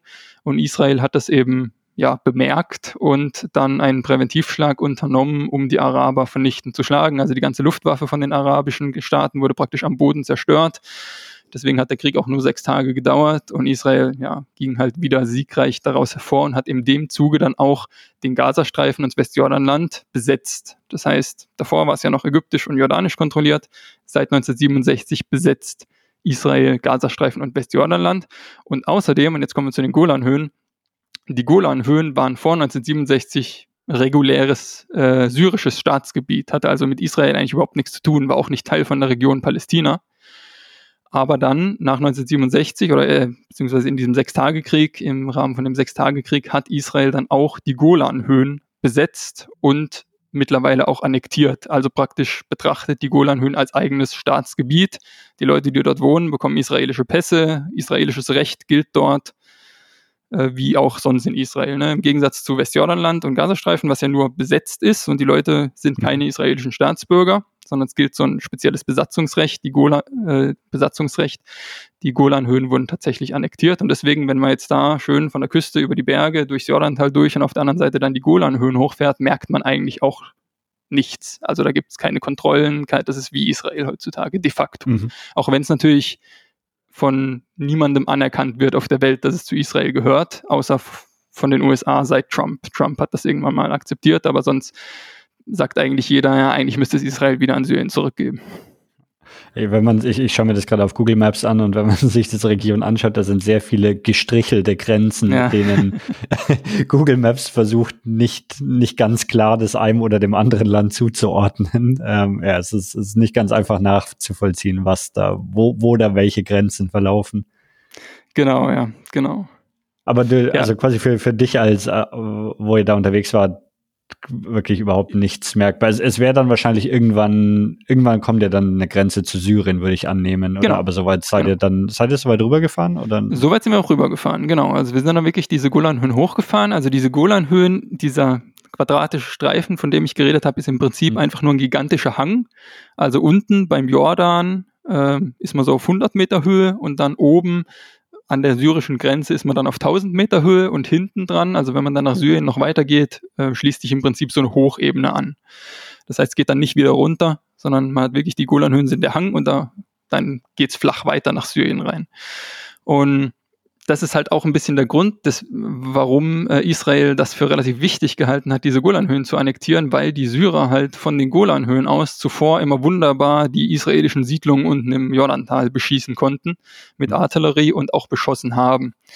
Und das war dann auch im Prinzip das Erste, was wir uns da angeschaut haben ähm, nämlich den, nämlich Tel Faher, einen syrischen Beobachtungsposten oder Militärposten, also einen ehemaligen syrischen Beobachtungs- oder Militärposten, der eben am Hang von diesen Golanhöhen liegt und von wo aus sicherlich dann damals auch äh, im Sechstagekrieg und auch davor äh, runter ins Tal geschossen worden war. Was man heute noch sieht, ist halt, dass überall Stacheldraht rumliegt, äh, hinter dem Stacheldraht dann Schützengräben sich befinden. Also die Syrer haben sich da richtig eingegraben. Teilweise sind die Schützengräben auch mit schweren Metallplatten bedeckt, sodass man auch praktisch einen Schutz von oben hat. Und man kann dann da auch reingehen in diese Schützengräben und da rumlaufen. Und ja, dadurch, dass dann halt auch zu ist oben, ist es halt richtig eng, dunkel, beklemmend. Man kann durch dieses ganze Gewirr aus Schützengräben rumlaufen, sich die verschiedenen Räume anschauen, äh, durch diese Verzweigung da erkunden. Es ist, ja, ist auf jeden Fall interessant. Und wenn man da so ist und auch dieses Meer aus Stacheldraht sieht, kann man sich schon vorstellen, wie, ja, wie schwierig es auch für Israel war, dieses Ding einzunehmen, wenn man von unten den Hang hochkommt und sieht, wie, ja, wie sehr die Syrer sich da eben befestigt haben. Und ja, entsprechend schwierig und blutig war das damals auch im Sechstagekrieg für die Israelis und entsprechend erstaunlich kann man vielleicht sagen, ist es auch, dass sie es tatsächlich geschafft haben, jetzt aus militärtaktischer Sicht. Das Ding ist ein Beobachtungsposten. Das heißt natürlich jetzt aus touristischer Perspektive wiederum auch, dass es auch noch ein anderes tolles Feature hat und zwar eine geniale Aussicht übers Jordantal. Man ist da mhm. zwar eigentlich erst, ja, gerade mal auf halber Höhe, wenn überhaupt, auf den Golanhöhen, aber trotzdem hat man halt wirklich eine wunderschöne Aussicht in das Tal und auch auf die Berge auf der anderen Seite vom Jordan, aus denen wir ja praktisch hergekommen sind. Und ja, das, das ist schön, ist, ist, ist eine schöne Aussicht. Aber dieser, dieser Sechstagekrieg, der war wann 1967, meintest du? Genau. Genau. Und ja. da ist heute noch, sieht man die ganzen Schützengräben und Stacheldraht und das ist alles von quasi von vor, äh, was ist das jetzt, 60 Jahren fast. Also die Schützengräben auf jeden Fall, zumindest jetzt an dem Ort. Da mag es vielleicht auch noch an vielen anderen ja. Stellen Schützengräben gegeben haben, die mittlerweile wieder zugeschüttet ja. sind oder, oder weiß was ich, erodiert sind. An der Stelle, das ist natürlich auch so ein bisschen als Sehenswürdigkeit instand gehalten heutzutage. Aber diese hm. Schützengräben mhm. sind sicherlich original ja, beim Stacheldraht kann ich jetzt nicht auch nicht ausschließen, dass man den im Nachhinein auch nochmal neu verlegt hat, aber weiß ich nicht, ja. ob man jetzt da so weit gehen würde, um das als Tourismus zu promoten, da neuen Stacheldraht zu verlegen. Also würde ich mal, könnte ich mir schon vorstellen, dass ja, der auch noch original ist. Ja, genau. Ja, schon, schon, schon erstaunlich, dass man noch von so, ja, ich irgendwann ne, irgendwie Überbleibsel normalerweise von, von solchen Kriegen werden ja doch oft schnell, schnell dann irgendwie äh, beseitigt, dass da noch so viel sichtbar ist davon ach, wenn man das als touristischen Ort da, auch als Gedenkort dann natürlich für die gefallenen israelischen Soldaten ähm, entsprechend betreibt und, und instand hält. Ich könnte mir vorstellen, auch beim Deutsch so aus dem Ersten Weltkrieg gibt es doch bestimmt auch noch Schützengräben irgendwo in Frankreich, die man touristisch besuchen kann, oder? Ich weiß es nicht, ja, aber. Ja, ja, ja. Gut, kann, kann, gut sein. Ähm, sind aber, viele andere Touristen unterwegs in dieser Region oder war die, war die großteils alleine? Ähm, also jetzt zum Beispiel an Tel Faher waren wir nicht die einzigen, aber es waren nicht viele andere mhm. da. Es kostet auch keinen Eintritt oder so. Oder es gibt auch keinen, der da irgendwie rumsteht und das kontrolliert oder irgendwie da Ja. äh, irgendwie als, als Aufpasser da rumsteht. Es waren dann, da kommen dann halt mal, kommt dann halt mal ein Auto und dann laufen da zwei, wahrscheinlich durchaus vielleicht eben auch Israelis halt, inländische Touristen, könnte ich mir auch gut vorstellen, die sowas als Tagesausflug machen. Ähm, ich könnte jetzt nicht mehr genau sagen, aus welchem Land die kommen oder ob wir auch noch andere gesehen haben. Aber es, also wir sind nicht die einzigen, aber es ist definitiv nicht überlaufen. Ja. Das ist angenehm. Okay. Ja. Und von, von da aus ging es dann am Jordan entlang Richtung Süden weiter oder wie, wie seid ihr dort, dort weitergefahren? Ja, wir sind erst noch auf die Golanhöhen richtig hochgefahren. Ne? Die Tel, Tel, Tel Faher ist ja noch eben Mhm. so auf halber Höhe. Und was dann auch noch, was auch noch sehr interessant war aus meiner Sicht, ist dann ähm, die Rück, also Tel Faher liegt so ein bisschen abseits von dieser Hauptstraße 99, die hoch auf die, auf die Golanhöhen führt. Das heißt, wenn man da hinfährt, ist eigentlich eine Sackgasse. Und Sackgassen mag man nicht als, als Fahrradfahrer, weil es immer blöd ist, selber wieder zurückzufahren, dass man hingefahren ist. Und deswegen haben wir dann auf der Karte so einen Schotterweg äh, entdeckt, der praktisch in so einem Bogen wieder zur Straße zurückführt, sodass man dann keine, keine Sackgasse fährt. Und Mhm. äh, ja, dieser Schotterweg war dann schon ziemlich kaputt, grobe Steine, teilweise mussten wir auch schieben. Aber es war eigentlich so trotzdem so ein bisschen das Highlight von den ganzen Golanhöhen von uns, weil es halt auch so ein bisschen überraschend war, weil wir nicht wussten, was uns erwartet. Und häufig sind das dann die Dinge, die einem am meisten noch irgendwie im Gedächtnis Ja. bleiben. Es war da eine richtig tolle Natur, richtig grün alles. Also allgemein der Norden von Israel ist total grün. Und es gibt auch richtige Wälder im Norden von Israel, würde man vielleicht auch gar nicht so denken, wenn man aus, aus Deutschland da sich Israel vorstellt. Da war es jetzt nicht ganz bewaldet, aber es gab trotzdem auch viele Bäume, die halt so einzeln gewachsen sind, relativ wilde alte Bäume, knorrige Bäume, teilweise auch Palmen. Äh, sonst eben eher so grüne Heide und im Hintergrund hatte man dann den schneebedeckten äh, Mount Hermon, den, glaube 2000 Meter hohen Berg, der auch noch zu den Golanhöhen gehört, der praktisch dann halt auf diesem Hügel nochmal, äh, auf dieser, auf diesem Hang praktisch nochmal drauf sitzt. Gibt es auch ein Skigebiet, kann man im Winter Skifahren. Vielleicht auch was, was man nicht denken würde in Israel. Ja. Äh, aber den hat man halt eben durch diese grüne Naturlandschaft schön dann den, diesen Blick gehabt auf den sonnenangestrahlten, schneebedeckten Berg. Und zwischen diesen ganzen wuchernden Pflanzen gab es auch immer wieder Betonruinen. Ähm, weiß nicht, alte, eingestürzte Häuser, teilweise auch nur noch so Betonteile, die, im, die in Schutthaufen da rumlagen. Und das war dann offensichtlich ein altes syrisches Dorf, dessen Einwohner nach 1967 oder im Zuge von dem Sechstagekrieg nach Syrien geflohen waren, als Israel da angerückt ähm, ist. Also natürlich können wir es jetzt für dieses Dorf nicht hundertprozentig sagen, dass es ein altes Ja. syrisches Dorf war, aber es liegt sehr nahe, weil es definitiv so ist, dass es viele alte ruinierte Dörfer auf den Golanhöhen aus syrischer Zeit gibt und es muss eigentlich da auch so eins gewesen sein. Ja. Und ähm, ja, war jetzt halt interessant zu sehen. Also da sieht man es dann nämlich schon, dass es 60 Jahre her ist, wie das eben wieder von der Natur dann auch zurückerobert wurde, weil es halt echt eigentlich total wild war alles und zwischendrin standen dann so diese Ruinen. Und es wurde auch nicht nur von den Pflanzen zurückerobert, sondern auch von Tieren. Wir haben da zum Beispiel dann äh, Klippschliefer gesehen auf diesen Betonruinen. Das ist so, ja, so ein bisschen sowas wie ein Meerschweinchen, nur noch tatsächlich noch einen Ticken größer. Ich schätze mal, die leben gerne auf Klippen, deswegen heißen sie Klippschliefer, aber anscheinend äh, mit diesen Betonruinen können sie anscheinend auch ganz gut äh, was anfangen. Und in den Bäumen teilweise grüne Papageien, die uns um die, um die Köpfe geflogen sind. Also das, ja, haben wir halt gar nicht so mit gerechnet, aber das ist dann immer das Coolste, wenn man nicht mit rechnet und Ja. es dann irgendwie so, so überraschend schön ist. Ja. Also ist zurück, ja. viel von den Golanhöhen besiedelt oder ist das wirklich hauptsächlich äh, Natur und, und Kriegsüberbleibsel? Es ist nicht viel besiedelt, aber es gibt noch die eine oder andere Stadt. Es gibt die eine oder andere Stadt, wo auch tatsächlich dann noch Ara eine arabische Stadt ist, wo Araber drin leben. Die Drusen leben vor allem auf die, äh, auch auf den Golanhöhen. Das ist auch nochmal so eine ganz eigene Religionsgruppe. Ähm, also die weder Muslime noch Christen sind. Und ähm, es gibt natürlich auch auf den Golanhöhen äh, diese ja, äh, Siedlungen von jüdischen oder von israelischen Siedlern, ne, diese völkerrechtswidrigen, die man vor allem aus dem Westjordanland kennt. Aber auch die Golanhöhen sind ja eigentlich nicht anerkanntes Staatsgebiet von der internationalen Staatengemeinschaft für Israel, sondern sollte ja eigentlich zu Syrien gehören und entsprechend sind eigentlich auch die jüdischen Siedlungen auf den Golanhöhen mit dem Völkerrecht nicht so wirklich vereinbar, aber die gibt's da auch so vereinzelt. Aber klar, die Mhm. Bevölkerungsdichte ist trotzdem eher unterdurchschnittlich im Vergleich, vor allem mit dem Küstenstreifen in Israel, der natürlich wahnsinnig dicht besiedelt ist. Ja.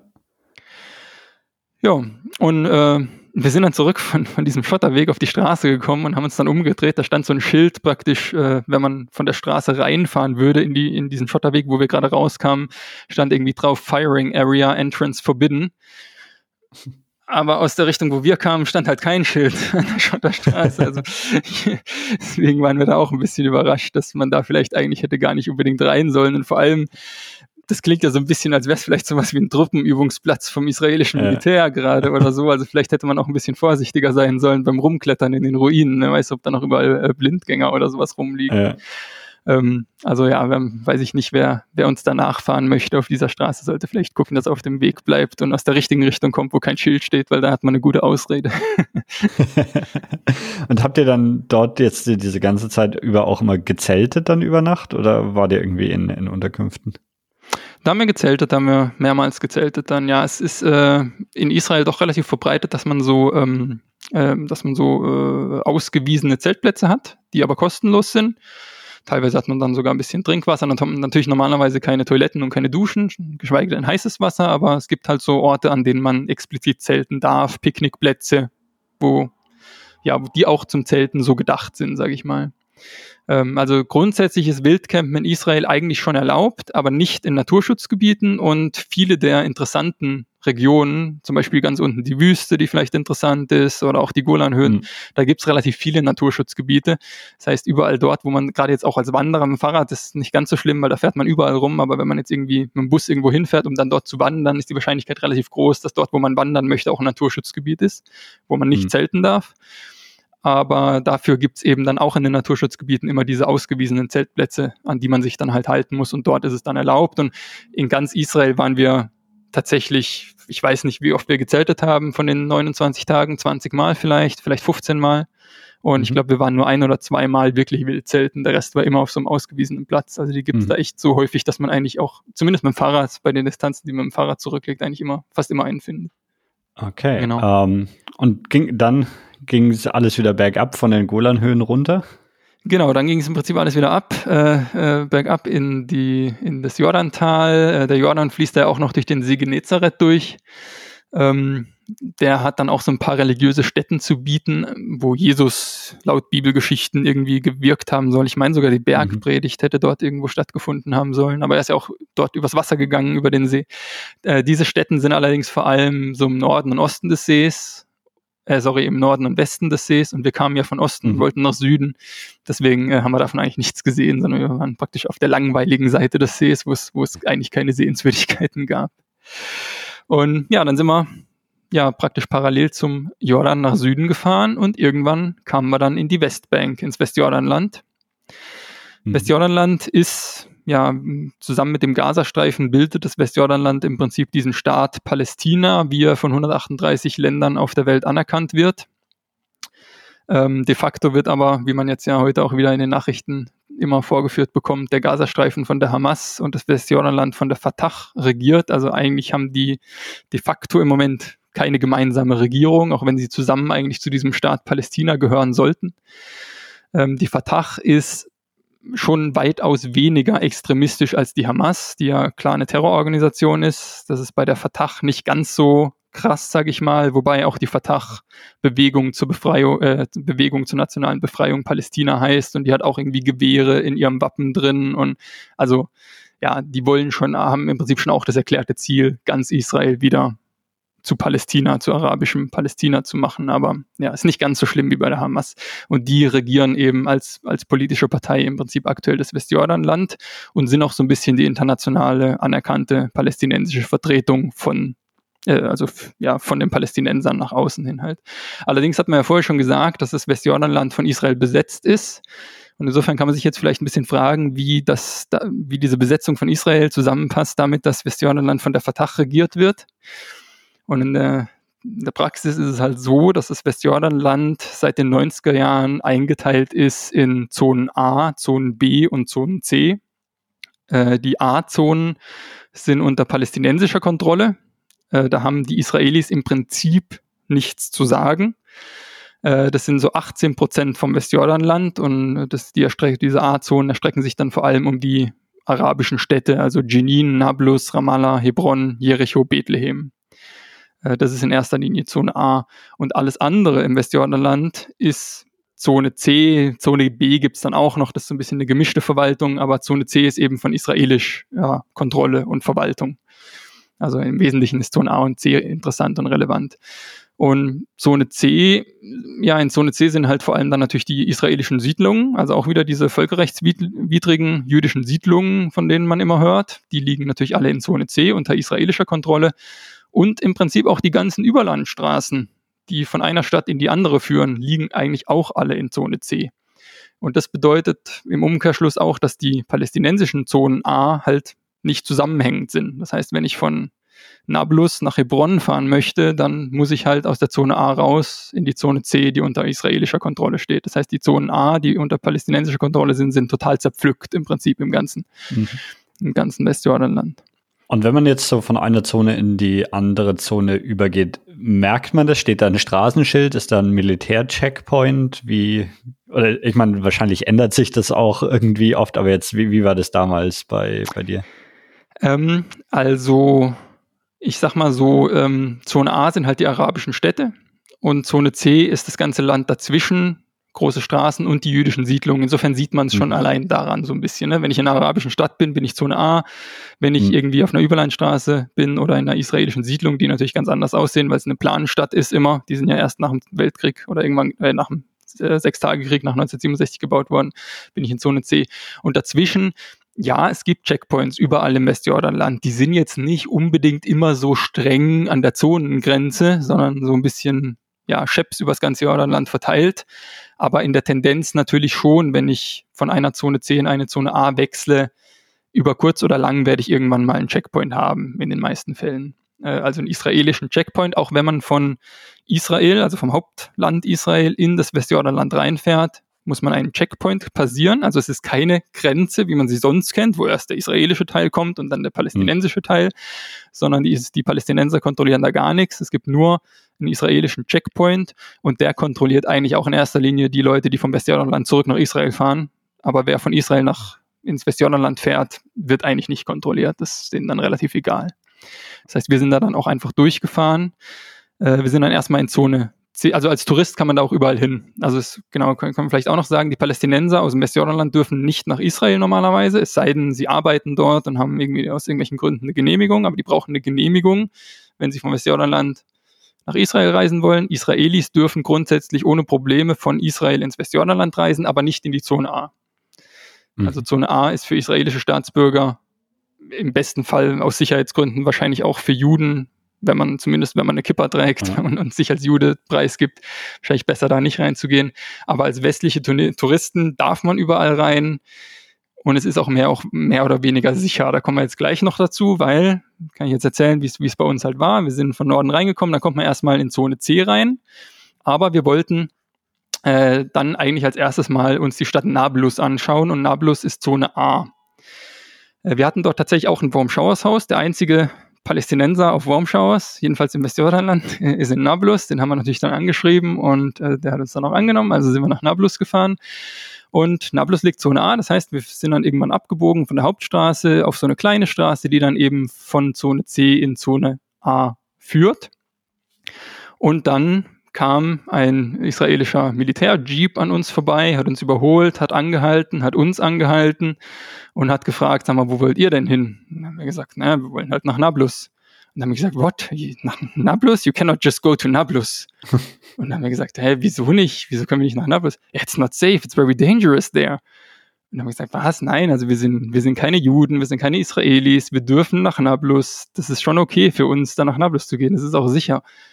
Und dann haben die sich, das waren so vier, vier junge Soldaten in dem Jeep, so, so ein bisschen noch besprochen, so nach dem Motto, hä, hm, stimmt das vielleicht, was die sagen? Ist es, ist es legal? Dürfen, ne, keine Ahnung. Ja. Und am Schluss haben sie dann wieder das Fenster runtergekurbelt und gesagt, okay, legally you are allowed to go and we have to let you go, but be warned, you will get messed up.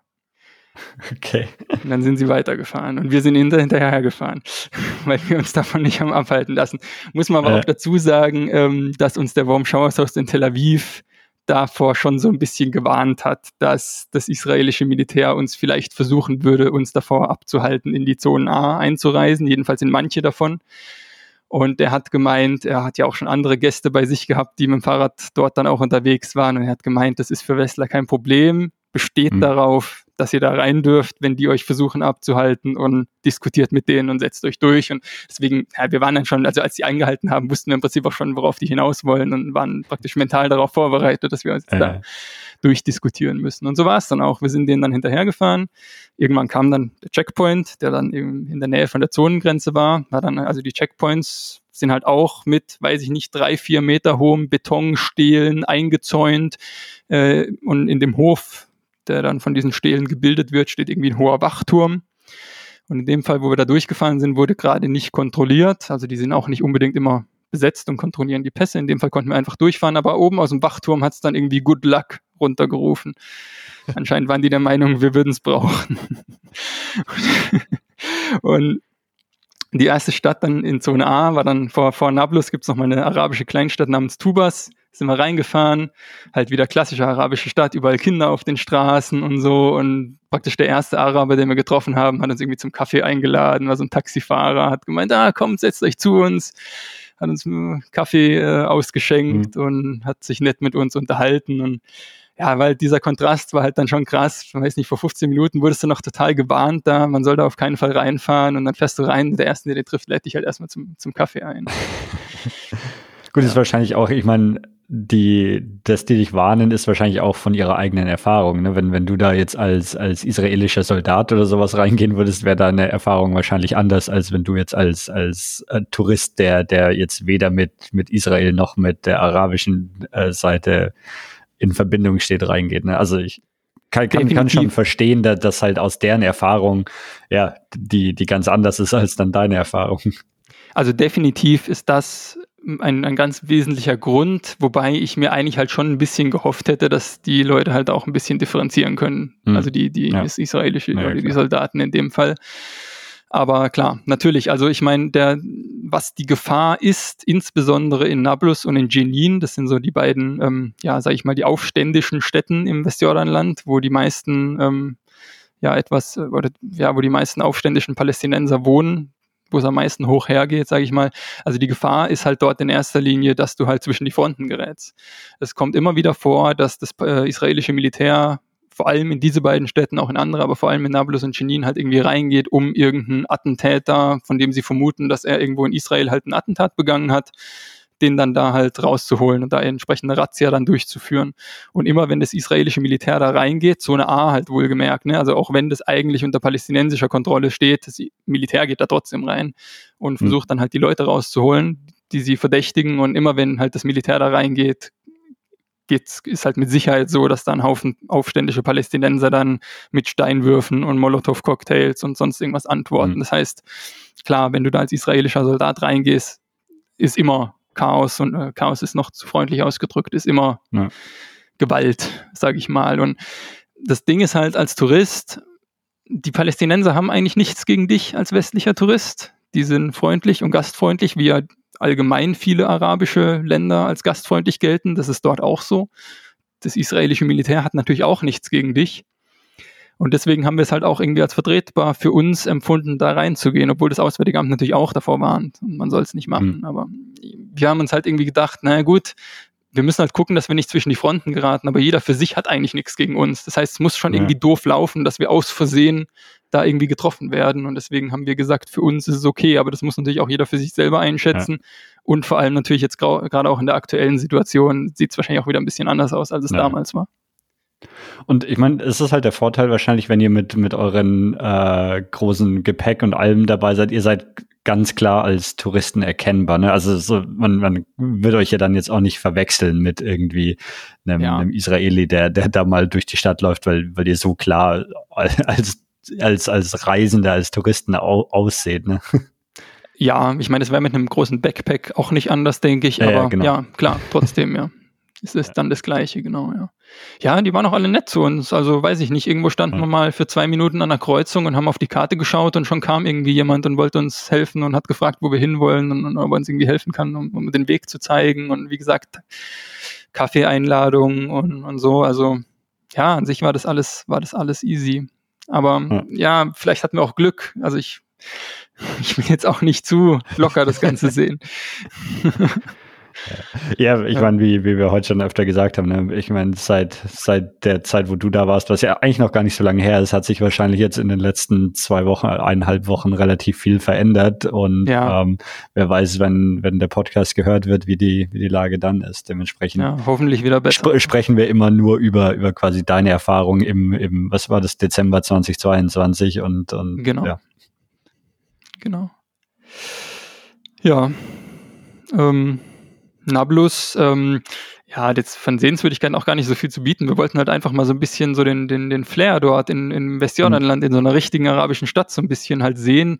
Nablus hat eine Altstadt und dann auch so ein Bazar dort. Ähm, ähm, ja, wo man halt auch durch enge, dunkle Gassen gehen kann. Dummerweise waren wir am Freitag da und Freitag ist Feiertag im, im arabischen mhm. Raum oder beziehungsweise Wochenende. Deswegen hatten, hatten die ganzen Geschäfte zu. Hat aber trotzdem auch so ein bisschen seinen Reiz, weil mal was anderes, so einen komplett leer, leergefegten Bazar zu haben, wo man dann auch gut die Fahrräder durchschieben mhm. konnte, ohne ständig irgendjemanden anzurempeln. ähm, war natürlich auch so ein bisschen spooky, weil, ja, keine Ahnung, halt, wir wussten ja schon, dass es Nablus ist und ja, keine Ahnung. Also es war, war interessant, war auf jeden Fall sehr spannend dort durchzulaufen. Und ja, dann abends haben wir dann eben unseren Wormschauershaus getroffen, der uns natürlich auch viel zu erzählen hatte über, ja, wie das Leben so ist halt in Palästina. Wenn du halt einen palästinensischen Pass hast, ist halt schwierig mit Reisen, sage ich ja. mal. Obwohl der natürlich, wenn der als Wurmschauershaus ständig Gäste hat, die halt aus der ganzen Welt kommen, natürlich auch vorgeführt bekommt, wie man reisen kann, wenn man einen anderen Pass hat, ist natürlich schon, ähm, ja, da sieht man nochmal, was für ein Privileg das halt auch ist. Er äh, ist tatsächlich selber irgendwie Schlosser, also arbeitet irgendwie im Metallbau, baut irgendwelche Gartentore und so, äh, ist nebenher aber auch Wanderführer. Also es ist, glaube ich, schon so ein bisschen eher so ein Hobby, was er so nebenher macht, aber ich glaube, er nimmt auch Geld dafür, wenn ich es richtig verstanden habe. Äh, jetzt ist natürlich das Westjordanland ja relativ dicht besiedelt, so alles in allem. Und was nicht besiedelt ist, sind halt oft nur irgendwelche Steinhügel. Also hier ist es definitiv nicht mehr so grün wie im Norden von Israel, hm. sondern eher spärlich bewachsen mit auch eher so, ja, so Olivenbäumen oder so, die halt, die es trocken mögen. Insofern ja, also als besonders Wand, als, als irgendwie besonderes Wanderland wäre mir jetzt Westjordanland nicht aufgefallen, aber ich schätze halt mal, wenn du dort wohnst, erstens hast du ja nicht besonders viele Alternativen, kannst ja nicht in die Alpen mhm. gehen. Und zum anderen, ja, kennst du halt dann vielleicht doch die ein, zwei, drei Orte, die dann halt doch interessant sind, auch zum Wandern. Und ja, also der führt da, glaube ich, sowohl Locals, also andere Palästinenser dann auf den Wandertouren mit, als auch äh, Touristen. Ähm, also ja, man kann sicherlich auch schön wandern, wenn man die Orte kennt, dann im Westjordanland und wenn man einen Guide hat, der weiß, wo es lang geht. Auf jeden Fall ganz interessant zu sehen. Ne? Ja. Aber genau, was, was du erwähnt hast am, am Rande, ne, dass eben, wenn du keinen, keinen israelischen Pass hast, sondern nur einen palästinensischen Pass, ähm, ich meine, der, der ist relativ wertlos, ne? mit dem, mit dem kann man quasi nirgendwo hinreisen, was, was heißt, dass diese Leute mehr oder weniger in, in einer Art fast ohne Pass sind, ne? weil sie, weil sie halt, also mit diesem Pass, der, der von den meisten Ländern überhaupt nicht anerkannt wird, ähm, ja, kommt man, kommt man nicht weit. Das heißt, die Leute ja, können, können ja. eigentlich auch nie wirklich raus aus, aus Palästina.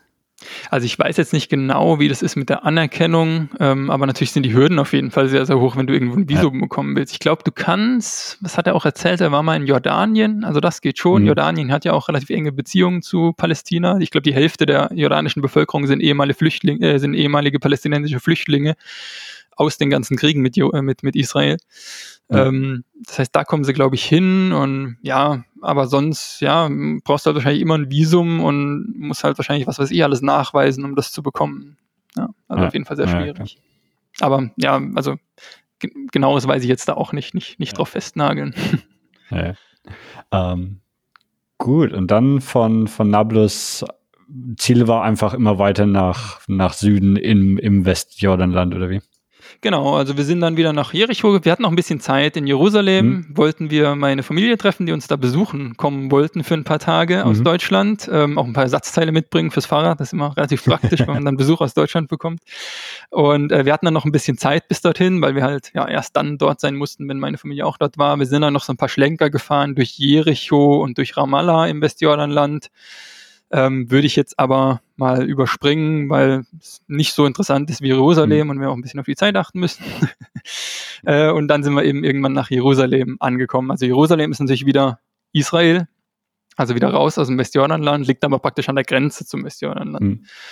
Und Jerusalem ist natürlich eine ja, unglaublich interessante Stadt aus touristischer Perspektive. Es ist, ich meine, keine Ahnung, also vielleicht Istanbul ist noch in, im gleichen Level, New York vielleicht auch, auch wenn es noch nicht ganz anders ist, aber also es ist halt wirklich Welt, Weltrang, sage ich mal, unter touristischen Städten. Ja. Weil es ja natürlich, wie man sich denken kann, wahnsinnig spannend ist. Das ganze Kernstück von Jerusalem ist die Altstadt, die äh, aus einer intakten Stadtmauer besteht. Die ist so quadratisch, so ungefähr einmal ein Kilometer groß. Und diese Altstadt besteht halt überall aus engen Gassen, total verwinkelt und wuselig. Man verläuft sich da unglaublich leicht drin, wenn man zum ersten Mal reingeht. Wenn man mal zwei, drei Tage immer wieder ähm, durch die Stadt läuft, durch die Altstadt, dann erkennt man manchmal wieder so Dinge wieder und dann wird es langsam ein bisschen einfacher. Das merkt man tatsächlich, aber so, wenn man das erste Mal reingeht, ist man vollkommen verloren, äh, weil man so oft abbiegen muss, dass man irgendwann einfach nicht mehr weiß, wo Norden und Süden ist.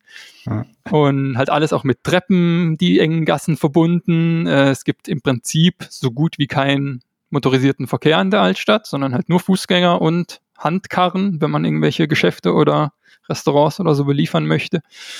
Und ja, also was halt auch interessant ist, ist, dass diese Altstadt halt abwechslungsreich ist, in dem Sinne, dass sie in vier doch relativ unterschiedliche Viertel aufgeteilt ist. Es gibt zum einen das muslimische Viertel, ähm, dort ja, zeichnet sich vor allem durch so einen Bazar aus, wo es alles zu kaufen gibt: Gemüse, Obst, Süßigkeiten, Werkzeuge, Klamotten und so weiter und so fort. Relativ trubelig. Äh, die Stände gehören dann normalerweise auch Arabern, also halt dann wieder israelischen Arabern oder arabischen Israelis. Hm. Äh, und die Passanten sind halt dann auch oft Araber, die dort wirklich dann auch ganz normal hingehen und ihre Einkäufe tätigen in dieser eigentlich total touristisch ausge, also was heißt rausgeputzt, aber touristisch interessanten Stadt gehen die Leute halt da dann normalerweise einfach äh, ganz normal hin und kaufen halt ihr Gemüse dort. Und natürlich gibt's neben den Arabern dann schon auch einige Touristen, aber halt ja im Prinzip Araber und Touristen, die da rumlaufen. Und interessanterweise gibt's auch noch im muslimischen Viertel einige christliche Kirchen, die sehenswert sind. Aber eigentlich ist der christliche Teil das christliche Viertel. Das gibt es nämlich auch noch, äh, separates christliches Viertel. Das zweite von diesen vier Vierteln ist auch so ein bisschen Bazar-ähnlich, also auch enge Gassen, wo man überall Geschäfte hat, links und rechts. Aber hier gibt's halt sehr überwiegend irgendwelche Holzkreuze zu kaufen, holzgeschnitzte Bibelfiguren, Krippenfiguren, hat einfach halt alles einen total christlichen Hintergrund. Dann überall auch Weihrauch hängt drum. Es stinkt überall nach Weihrauch. Kann man wahrscheinlich auch kaufen, den Weihrauch, aber hängt natürlich dann noch überall raus. Also man läuft mhm. da wirklich durch dieses christliche Viertel und alles riecht nach Weihrauch. Äh, es steht natürlich dann auch das Zentrum des christlichen Glaubens in Jerusalem im christlichen Viertel, nämlich die berühmte Grabeskirche. Eine große, innen sehr verschachtelte Kirche, die mitten in diesem Zentrum steht und die äh, gemeinsam von den ostorthodoxen Kirchen, von der katholischen Kirche, von der armenischen Kirche, von der koptischen und der syrisch-orthodoxen und der äthiopischen orthodoxen Kirche ähm, betrieben wird. Also es ist praktisch eine multikonfessionelle Kirche. Und ja, in diesen verschachtelten Gängen in der Kirche hat halt auch dann jeder so seinen eigenen Bereich, so seine eigene Kapelle. Man läuft dann da durch und dann, ah, hier hat man den armenischen Teil und dann läuft man weiter in das nächste Zimmerchen und da ist dann praktisch der katholische, die katholische Kapelle. Und jeder hat da so seinen eigenen Bereich in dieser einen Kirche. Also es ist nicht so, wie man eine Kirche in Deutschland hat, dass es ein großes quadratisch oder rechteckiges Kirchenschiff ist, sondern mhm. es ist wirklich viel verzweigter irgendwie mit ganz vielen Kapellen und halt dann eben in diesen verschiedenen Konfessionen. Und die Bedeutung dieser Kirche ergibt sich halt zum einen daraus, dass an dem einen Ende irgendwo ein Fels zu sehen ist, abgedeckt von einer Plexiglasscheibe. Und das soll der Fels von Golgatha sein, also der Kreuzigungsort von Jesus. Dort soll das Jesuskreuz gestanden haben. Kann man natürlich jetzt historisch nicht nachweisen, dass es tatsächlich dort gestanden hat, aber muss man halt dran glauben. Und am anderen Ende äh, von der Kirche gibt's ein Grab, nämlich das Grab Jesu, deswegen heißt es auch Grabeskirche. Und das ist natürlich ein ganz zentraler Ort im Christentum. Es ist der Ort der Auferstehung, mit dem praktisch das ganze Christentum erst begonnen hat. Auch hier wieder, ob es wirklich das Grab von Jesus war, kann sein, kann aber auch nicht sein. Mhm. Ähm, aber ja, die gläubigen Christen, die dorthin pilgern. Es ist halt ein Pilgerort und die glauben dann halt daran. Und das ist halt eigentlich auch, ja, wirklich Teil dessen, was dort interessant zu sehen ist. Also das Grab sieht, ist im Prinzip nochmal ein kleines, kleines Steingebäude innerhalb von dieser Kirche. Das ist eine große Kirchenhalle an diesem Ort. Der Rest ist verzweigt, aber da hat, dann hat man dann doch mal eine große Halle und in der Mitte steht dann auf dem Boden praktisch noch mal ein kleines Häuschen aus Stein, wenn man so möchte. Und dort drin ist dann eben, soll das Grab von Jesus gewesen sein, gibt es eine Grabplatte und weil es halt ein relativ kleines Häuschen ist, haben da im Prinzip halt nur drei Leute Platz drin. Aber weil es das Grab von Jesus sein soll, wollen dort natürlich alle rein. Ja. Und deswegen bilden sich halt riesig lange Schlangen und ja, immer drei Leute gleichzeitig dürfen dann von dieser Schlange rein. Und man, ja, wir sind dann halt auch reingescheucht worden und zusammen mit, mit einer, die das halt relativ ernst genommen hat. Das gibt's halt da auch. Mhm. Also die Schlange besteht zur Hälfte aus Touristen und zur Hälfte aus Pilgern, die das halt total ernst nehmen und die dann da dann diese Zeit, die sie an diesem Grab haben, halt auch wirklich versuchen, möglichst auszunutzen, indem sie sich auf die Grabplatte werfen, die Grabplatte küssen, ihre Gebete an Jesus vortragen, teilweise mit Tränen in den Augen und also ich weiß nicht, ich meine, ich kann ja die Sprache dann normalerweise nicht und verstehe nicht, ja. für die beten, aber die scheinen dann schon wirklich ja, sehr, sehr verzweifelt zu sein und keine Ahnung, und da wirklich in dieser Zeit, die sie an diesem Ort haben, halt wirklich möglichst das auszunutzen, weil halt nach, weiß ich nicht, spätestens 30 Sekunden einer von den Mönchen, vielleicht der syrisch-orthodoxe, der gerade Dienst hat, draußen wieder an die Tür klopft und sagt, so, komm raus, andere Leute wollen auch noch rein. Und wird man dann halt wieder rausgescheucht. Und es ist natürlich auf der einen Seite wahnsinnig spannend, das auch so ein bisschen als Außenstehender einfach als ja, ja als Schauspiel, sage ich mal, zu beobachten, auch wenn es natürlich ein bisschen despektierlich klingt, wenn man es als Schauspiel bezeichnet. Auf der anderen Seite ist, fühlt man sich nicht auch schon so ein bisschen schlecht, weil man halt weiß, naja, eigentlich weiß ich nicht, gibt es da eine ganze Reihe von Leute, die draußen stehen, denen das halt offensichtlich so viel wichtiger wäre, hier drin zu sein in diesem Ort, als, als es mir gerade ist, für die das eine viel größere Bedeutung hätte. Und ich nehme denen halt gerade irgendwie so einen Platz weg. Ne? Also ja, das, ich, ich, ich war da auch ähm, irgendwie einmal und äh, also es ist halt wirklich eine aus der ganzen Welt, also so mir in Erinnerung waren, waren extrem viele Leute irgendwie aus, aus Südamerika, weil das ja auch ein relativ christlicher äh, Teil der Erde ist und so, aber ähm, ja. ja. wirklich aus, aus überall von der Welt und dann eben auch oft in so groß organisierten Bustouren, ne, wo, wo halt dann irgendwie so, so in, in Jerusalem gibt's ja teilweise riesige Busparkplätze, wo halt dann die Touren da alle ankommen und so weiter, die dann, ja, und, ja halt extrem viele so, so ja, Pilgergruppen von, von, ja, für, für die das vielleicht so die, die eine Reise in ihrem Leben nach, nach Jerusalem ist. Und, und, aber genau halt vermischt mit, mit irgendwie Touristen, die halt so, äh, ja, wie, wie, wie du und ich oder ja. so, sich, sich halt Jerusalem anschauen als, als eine, eine interessante touristische Stadt. Ja, aber als irgendwie auch eine Stadt von vielen anderen, ja.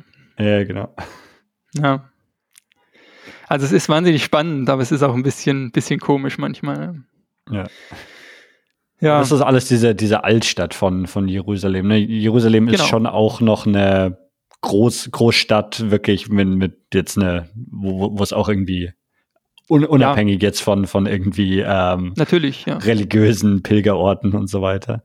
Ja, also Israel, also äh, Jerusalem äh, streckt sich natürlich weit um dieses Altstadtquadrat von einem Quadratkilometer noch herum, ja, aber ja, also das Altstadtviertel ist schon so interessant, dass man halt alleine dort zwei, drei Tage eigentlich verbringen kann. Und ja. ähm, also ich bin eigentlich nicht so der Städtereisende, der jetzt irgendwie wochenlang in einer Stadt bleiben kann, aber ja, so Städte wie New York, Jerusalem, Istanbul, da äh, braucht dann auch ich ein paar Tage mehr, um, um alles zu sehen, was interessant ist. Ja.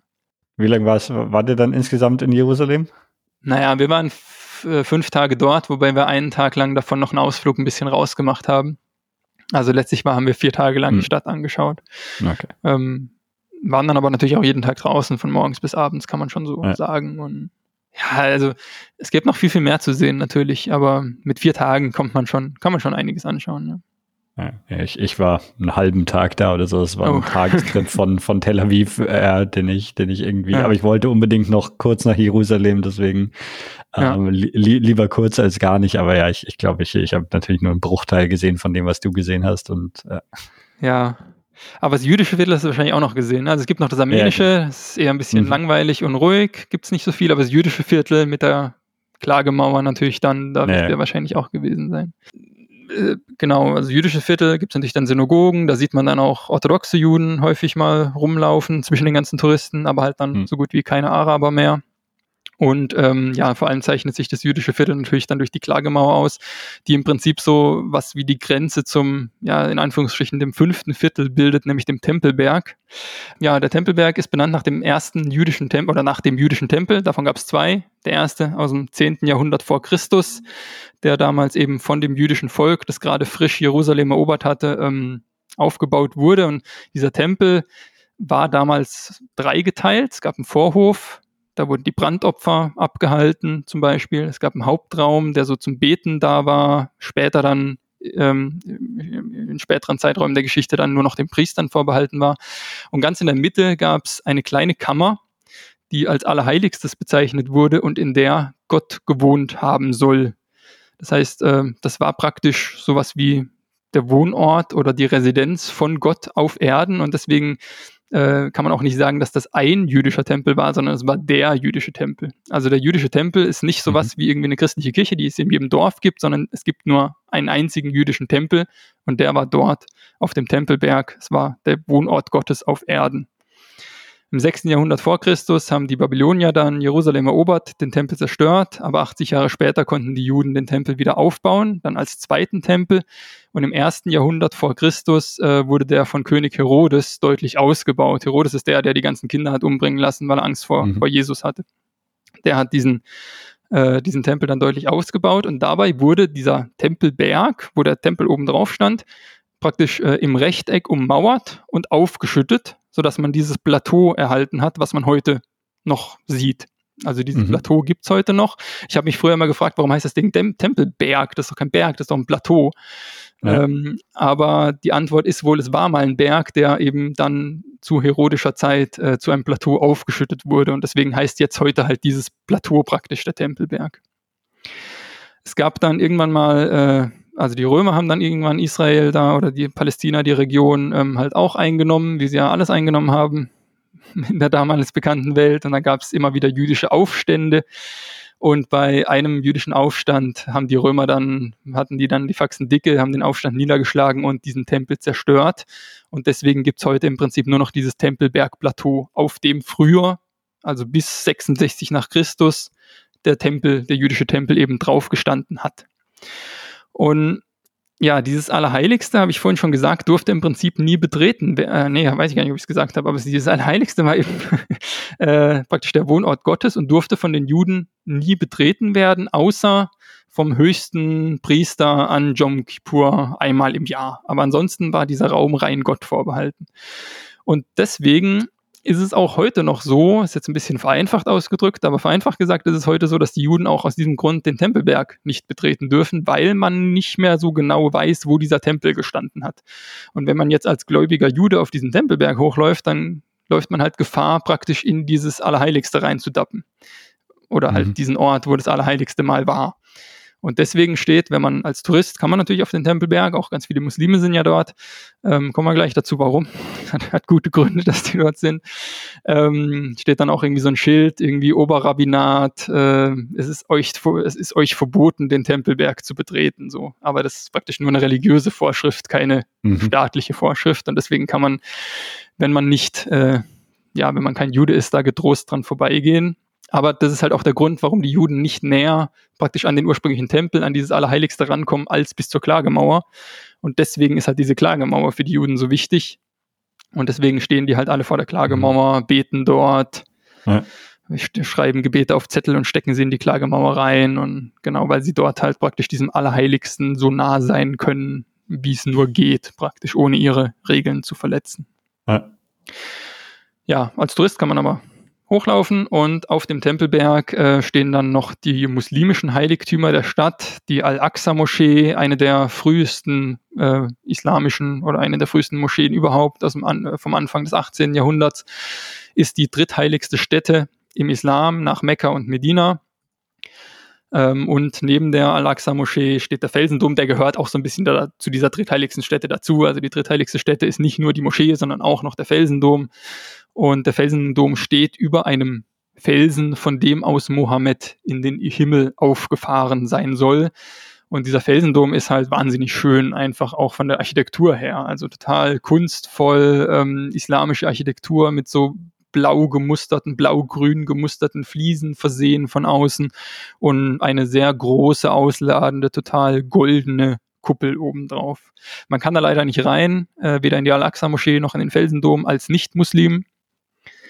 Ähm, weiß nicht, ob man es versuchen könnte, sich als Muslim auszugeben, aber ich glaube, wenn man als Tourist erkenntlich ist, dann wird man da schon ein bisschen doof angemacht ja. von den anderen äh, Leuten, die da unterwegs sind. Das haben wir jetzt auch nicht versucht. Äh, ist ja auch ein bisschen respektlos, aber äh, ja, von außen zu sehen, natürlich sehr schön und ja, sicherlich ein sehr, sehr also klar muss man da hin, wenn man in Jerusalem ist. Ja. Okay, ja. ähm, sollen, wir, sollen wir mal ein bisschen weiter auf die Reise gehen, ähm, nachdem wir schon relativ lange quatschen. Und ähm, es ging ja dann noch durch, durch das gesamte restliche äh, Westjordanland bis wieder zurück nach, nach Israel, ne? Genau, wir sind dann, also Jerusalem liegt da so auf halber Höhe im Westjordanland und wir sind dann praktisch mhm. wieder durch das Westjordanland durchgefahren, um nach Süden rauszukommen. Ähm, dort gibt's dann noch vor allem zwei interessante Städte, nämlich Bethlehem, äh, Bethlehem und Hebron. Also Bethlehem ist zwar eigentlich ja vor allem für die Christen wichtig, liegt aber trotzdem im Westjordanland, im, im arabischen mhm. Teil. Ähm, dort soll ja Jesus geboren sein. Es gibt eine Geburtskirche und halt auch wieder so Pilgerortmäßig eine Grotte unter einem Altar, wo man enge Treppen runtergehen kann und dann allen Leuten, denen es wichtig ist, beten dann dort und man selber, wenn es einem nicht so wichtig ist, steht man ein bisschen betreten in der Ecke und schaut ihm zu. und Bethlehem ist aber quasi eine Nachbarstadt direkt neben Tel Aviv, äh, neben, neben Jerusalem, ne? Das ist nicht weit entfernt. Genau, das ist nicht weit entfernt, aber halt die, äh, die Mauer, die das Westjordanland von dem Rest von ja. Israel trennt, geht halt einmal mitten durch im Prinzip. Ja, es gibt in Bethlehem dann auch schöne Wandmalereien an dieser Mauer mit Friedensbotschaften von Palästinensern, auch diese, ähm, ja, die äh, Shirin Abu Akli, diese ähm, äh, Journalistin, die in Jenin im Mai 2022 erschossen wurde, ist da in Übergröße abgebildet. Ich weiß nicht, ob man, ob man davon gehört, also hat man vielleicht von gehört in Deutschland. Hm. Ähm, Make Humus Not War, solche Sachen stehen dann da dran. Und die Leute, die diese Bilder malen, haben dann auch direkt ihre Werkstätten dort an der Mauer und verkaufen halt Postkarten davon von ihren Gemälden. Also Foto, verkaufen Postkarten ja. mit Fotos von den Gemälden von der Wand. Aber ansonsten muss ich jetzt sagen, fand ich Bethlehem, ja, nicht so spannend eigentlich, wenn man jetzt da christlich nicht so mega so die Bedeutung ja. draus zieht, sage ich mal. Und wenn man vorher schon in Jerusalem ja. war, kann man sich Bethlehem eigentlich eher sparen. Interessanter war dann schon Hebron. Äh, Hebron ist auch eine Stadt im Westjordanland, fällt aber als einzige Stadt aus diesem ABC-Schema raus, sondern ist geteilt in H2 und H1. Wobei im Prinzip man schon sagen, ist noch komplizierter, genau, ja. Wobei jetzt der Einfachheit halber kann man schon sagen, dass H1 im Prinzip A ist, also palästinensisch kontrolliert, und H2 ist im Prinzip C, also jüdisch oder, oder israelisch mhm. kontrolliert. Und es ist die einzige Stadt im Westjordanland, die sowohl von Juden als auch von Muslimen bewohnt wird. Weil normalerweise gibt es halt die alten Städte, die es schon immer gab, die äh, arabisch bewohnt sind und die Israelis haben halt ihre neuen Siedlungen gebaut. Praktisch mhm. von, von Grund auf als Planstädte. Deswegen sind die relativ getrennt, außer in Hebron. Die Trennung geht auch mitten durch die Altstadt durch. Und wir kommen gleich noch dazu, warum das für die Juden interessant ist, diese Stadt, weil sie eigentlich eher wie die anderen alten arabischen Städte untypisch ist, dass Juden da äh, wohnen. Mhm. Wir kamen dann äh, aus der H1-Ecke äh, praktisch, also vom palästinensischen Teil, ähm, und hatten dann erstmal einen platten Reifen mitten im arabischen Trubel von der Altstadt, mitten im Bazar mehr oder weniger, mussten wir dann das Fahrrad irgendwie auf den Kopf stellen, während, ja, was weiß ich, alles Mögliche um uns herum verkauft wurde. Und Hebron natürlich auch so ein bisschen so wie Nablus, nicht ganz so krass wie Nablus, aber natürlich auch ja, jetzt keine Stadt ist, wo, weiß ich nicht, wo man gerne Platten hat, sage ich mal. Ja. und aber wir mussten den dann halt dann mitten da im, im, Trubel flicken und halt schauen so ein bisschen, dass wir auch unsere dabei unsere ganzen äh, Habseligkeiten trotzdem noch unter Kontrolle halten. Wobei ich jetzt nicht sagen würde, dass Diebstahl ein großes Problem ist im Westjordanland. Hm. Aber ähm, allgemein halt, wenn so viel Trubel ist, ja, da ja. muss man ja ein bisschen aufpassen. Äh, aber wir haben das dann geschafft, äh, den Platten dort geflickt bekommen und sind dann äh, weiter praktisch äh, gefahren äh, und je näher man dann an die Grenze zwischen H1 und H2 kam, wurde dieser Bazar, wurde diese Altstadt immer leer, äh, leerer. Viele Geschäfte waren dann geschlossen. Und es liegt halt auch daran, dass israelische Behörden immer höhere Auflagen für die Eröffnung der Geschäfte dort beschlossen haben, mit dem Ziel, dass die Geschäfte im Prinzip zumachen müssen, dadurch wird die Altstadt leer. Und wenn du nicht viele Leute dort rumlaufen hast, dann ist es halt viel einfacher, das auch zu kontrollieren und viel unwahrscheinlicher, dass irgendwie, was weiß ich, sich Ansammlungen treffen, Anschlä Anschläge stattfinden und so weiter. Hm. Das ist aber noch im H1-Bereich. Im Prinzip schon fängt es an. Es sind auch ganz enge Gassen, oft auch Tunnel dann auch wieder, dass man unter Gebäuden durchläuft oder durch Gebäude durch, durch so enge Gassen. Und irgendwann kommt man dann an die Grenze. Da ist dann ein Gitter mit Drehtür. Und vor dem Drehtür, vor der Drehtür stehen dann auch ein Haufen ja, Palästinenser, die halt gerne auf die andere Seite rüber wollen. Ähm, und auf der anderen Seite von der Drehtür steht ein israelischer Soldat in einem, ja, in einem äh, sicheren kleinen Häuschen und hat halt irgendwie den Finger am Knopf, wo er dann die Drehtür bedienen kann. Das heißt, er kann dann praktisch jeden einzelnen zumindest mal so per Sichtschutz, äh, per, per Augenkontakt kontrollieren, den er vom arabischen in den jüdischen Teil rüberlässt. Wir standen jetzt halt mit unseren Fahrrädern, was bei einer Drehtür ein bisschen schwierig ist. Und dann war halt auch wieder irgendwie gleich Tumult. Die Araber haben das natürlich dann erkannt, dass wir da mit dem Fahrrad kommen und dann nicht durchkommen. Und dann haben sie halt da rübergerufen zu dem israelischen Soldaten, hey, mach mal auf, da sind Leute mit dem Fahrrad, mach doch mal auf für die. Und die war halt da schon so ein bisschen, ich meine, die israelischen Soldaten im Westjordanland, das sind halt auch nicht die irgendwie, was weiß ich, drei Sterne Generale und Kampfpiloten mit 20 Jahre Erfahrung, sondern es sind die Rekruten, die halt irgendwie ihren Militärdienst da leisten für drei, vier mhm. Monate mhm. oder vielleicht auch ein halbes Jahr. Und ich hatte halt schon ein bisschen das Gefühl, dass das schon auch so ein bisschen eine Stresssituation für die da ist, da zu stehen und die Palästinenser zu kontrollieren, die da durchkommen und dann kommen noch Leute mit dem Fahrrad. Ja, aber was wollen wir machen? Es war dann zum Glück so, dass es neben der Drehtür auch noch ein reguläres Tor gab, was man einfach aufmachen konnte. Und da hatte die dann auch irgendwie einen Knopf unterm Tisch, wo sie draufdrücken konnte. Und dann wurde für uns das äh, reguläre Tor geöffnet und wir konnten zum Glück unsere Fahrräder durchschieben. Und dann waren wir im H2-Bereich. Und der Grund für das Interesse der Juden, der liegt dann im Prinzip auch direkt hinter der Grenze. Und das ist die Höhle der Patriarchen. Die Höhle der Patriarchen sind tatsächlich die Gräber von Abraham, seiner Frau Sarah, deren Sohn Isaak und dessen Sohn wiederum Jakob samt Ehefrauen. Und Abraham ist ja auch so, ist ja der Religionsgründer oder der, der Urvater der Juden und deswegen ist halt sein Grab, das hier in Hebron liegt, das zweitwichtigste Heiligtum des Judentums nach dem Tempel bzw. der Klagemauer in Jerusalem. Die Gräber liegen selbst tief unter der Erde, die kann man auch nicht besichtigen oder anschauen. Ähm, äh, es gibt aber eben obendrauf äh, ein Gebäude, das da gebaut wurde, auch von Herodes, also auch schon sehr, sehr alt. Und dort, ja, dort sitzen dann die orthodoxen Juden in den Gängen, lesen und rezitieren die Tora oder beten eben am Grab von Abraham. Und es wäre jetzt natürlich auch alles zu einfach, wenn Abraham nicht auch für die Muslime sehr interessant ist. Auch der Islam ist ja eine abrahamitische Religion und deswegen mhm. beruft sich natürlich auch der Islam auf Abraham. Auch der, auch ja, Abraham spielt eben auch für den Islam eine wichtige Rolle. Und dieses Grab von Abraham ist dann für den Islam die viertwichtigste heilige Stätte, die viertheiligste Stätte nach Mekka, Medina und Jerusalem. Mhm. Und deswegen ist dieses herodische Gebäude, das zwar schon komplett im H2-Bereich liegt, aber trotzdem halt nochmal selbst im Gebäude unterteilt in eine Synagoge und eine Moschee mit separaten Zugängen und die Muslime dürfen nicht in den jüdischen Teil und die mhm. Juden dürfen nicht in den muslimischen Teil. Und ja, wir, als Tourist, als Christ darf man natürlich mal wieder überall hin. Das ist ganz, ganz nett und interessant. ähm, und wir sind dann eben auch überall reingegangen. Wir wenn man in den muslimischen Teil reingeht, gibt es auch wieder relativ strenge Kontrollen. Auch da stehen wieder israelische Soldaten hinter schusssicheren Plexiglas und haben einen Knopf, äh, um irgendwie eine Tür zu öffnen, wo man die Leute dann reinlassen kann. Und die jungen jungen äh, palästinensischen Männer müssen dann halt auch, äh, was weiß ich, T-Shirt hochziehen und sich einmal umdrehen, um zu gucken, dass sie halt irgendwie keine, keine Waffe irgendwie im Gürtel stecken haben. Und bei uns wurde halt dann irgendwie, hat man uns ja schon angesehen, dass wir wahrscheinlich keine Palästinenser sind, haben sie gefragt, are you Christian? Und dann haben wir gesagt, ja, also immer noch besser, also es ist grundsätzlich allgemein der Tipp, ja. immer besser zu sagen, man ist Christ, als man ist irgendwie Atheist oder so. Das ja. kommt im Zweifel immer besser. Und äh, ja, dann durften wir halt einfach durch. Also wir mussten uns nicht da nackig machen. Und das Grab von Abraham ist in diesem Gebäude natürlich dann auch genau in der Mitte zwischen Synagoge, äh, Synagoge mhm. und Moschee.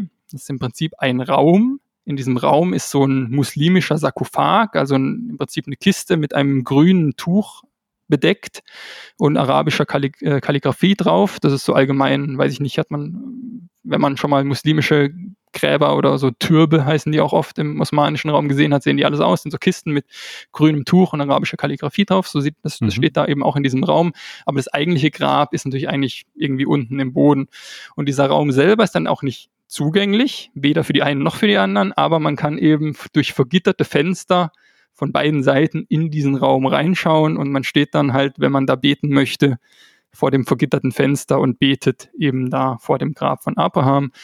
Und in der Mitte von dem Raum, praktisch neben dem großen Sarkophag, steht dann auch so eine kugelsichere Plexiglasscheibe, sodass man halt nicht mal eben von der einen Seite in die andere Seite rüberschießen kann, ist mal zumindest meine Vermutung. Hm. Also ja, ich habe versucht, so ein bisschen so ein Bild zu zeichnen, dass natürlich dieser Konflikt da schon sehr allgegenwärtig ist. Ja. Überall, ja. Aber, Aber grundsätzlich, also jetzt bei, auch bei diesem, bei diesem Tor zwischen dem H1 und H2-Bereich, grundsätzlich können die Leute schon in beide Richtungen durch. Das ist einfach nur so, so ein Checkpoint mal wieder, aber jetzt nicht, dass es da irgendwelche Beschränkungen gäbe, dass das Palästinenser nicht in den, in den äh, jüdischen Teil der Stadt könnten. Genau, also äh, Palästinenser dürfen ja grundsätzlich im Westjordanland in alle ABC-Bereiche und auch in hm. Bereiche H1 ja. und H2 rein, sonst kämen sie auch nicht von einer Stadt in die nächste im Prinzip. Ja. Ähm, das heißt, das geht. Juden dürfen ziemlich sicher nicht in den H1-Bereich. Mhm. Ja, und dann war es dann auch nicht mehr weit, um rauszufahren aus dem Westjordanland. Äh, und dann ja. blieb im Prinzip nur noch so die ganze Südhälfte von Israel übrig. Äh, ist aber jetzt vom Erzählen her sicherlich nicht so lang wie die Nordhälfte, weil da ist halt ein, einfach nur alles Wüste. Die Wüste ja. Negev äh, von Beersheba die Stadt im Norden von der Negev bis Eilat, der Stadt ganz im Süden, sind so 300 Kilometer, haben wir sechs Tage gebraucht. Muss man dann auch so ein bisschen planen. Ich habe ja vorhin schon gesagt, alles voll mit Naturschutzgebieten und nur bestimmte Campingplätze ähm, ja, sind halt angelegt zum Zelten. Das heißt, manchmal muss man halt mhm. auch irgendwie nur einen 30 Kilometer Tag machen, weil der nächste dann sonst wieder zu weit weg wäre. Deswegen haben wir auch sechs Tage gebraucht für die 300 Kilometer. Also da muss man sich halt so ein bisschen planen und Gedanken machen. Die Negev ist selbst unter den Wüsten eine besonders trockene Wüste, was ich gelesen habe. Also äh, in Eilat zum Beispiel, der Stadt ganz im Süden, fallen nur 30 Millimeter äh, Regen im Jahr im Schnitt. Es gibt auch viele Jahre, wo es gar nicht regnet. Jetzt vielleicht zum Vergleich in Riyadh, also im Zentrum von Saudi-Arabien, ist jetzt ja auch nicht gerade als besonders regenreiches Gebiet bekannt, ja. fällt schon dreimal so viel Regen, also 100 äh, Millimeter im Jahr. Und entsprechend ist, äh, ist die Negev halt auch ja, eine trockene Wüste, eine staubige Wüste, besteht vor allem so aus trockener Erde, Löss, glaube ich, habe ich gelesen, für die Geologen unter den Hörern. Äh, und ist sonst halt übersät mit, mit Steinen. Also ist keine Sandwüste oder so, gibt es keine Sanddünen, äh, sondern ist halt eine ja, relativ erdige, steinige Wüste. So ein bisschen ähnlich wie im Westjordanland auch schon, nur mit noch weniger Bewuchs weil es eben so trocken ist, wächst hier halt fast gar nichts mehr. Und wenn man irgendwo mhm. mal einen Busch oder so hat, dann ist er nicht grün, sondern braun. Und es ist alles in allem deswegen auch landschaftlich nicht so eine spannende, schöne Wüste, würde ich sagen. So im Schnitt zumindest habe ich schon schönere Wüsten gesehen in meinem Leben. Aber es gibt dann doch so die ein oder anderen landschaftlichen schönen Fleckchen und Highlights. Zum einen der Ramon-Krater ist ziemlich mittendrin, ist der größte Erosionskrater der Erde. Also Erosionskrater äh, im Vergleich, also ist eben kein Einschlagskrater vom Meteorit oder so und auch kein Vulkankrater, sondern äh, Vulkankrater, sondern ist rein durch Erosion entstanden. Also halt irgendwie Wasser hat das Material irgendwie unten weggeschwemmt und dann ist es irgendwie eingebrochen und dann ist irgendwie so ein Krater entstanden. Irgendwie so.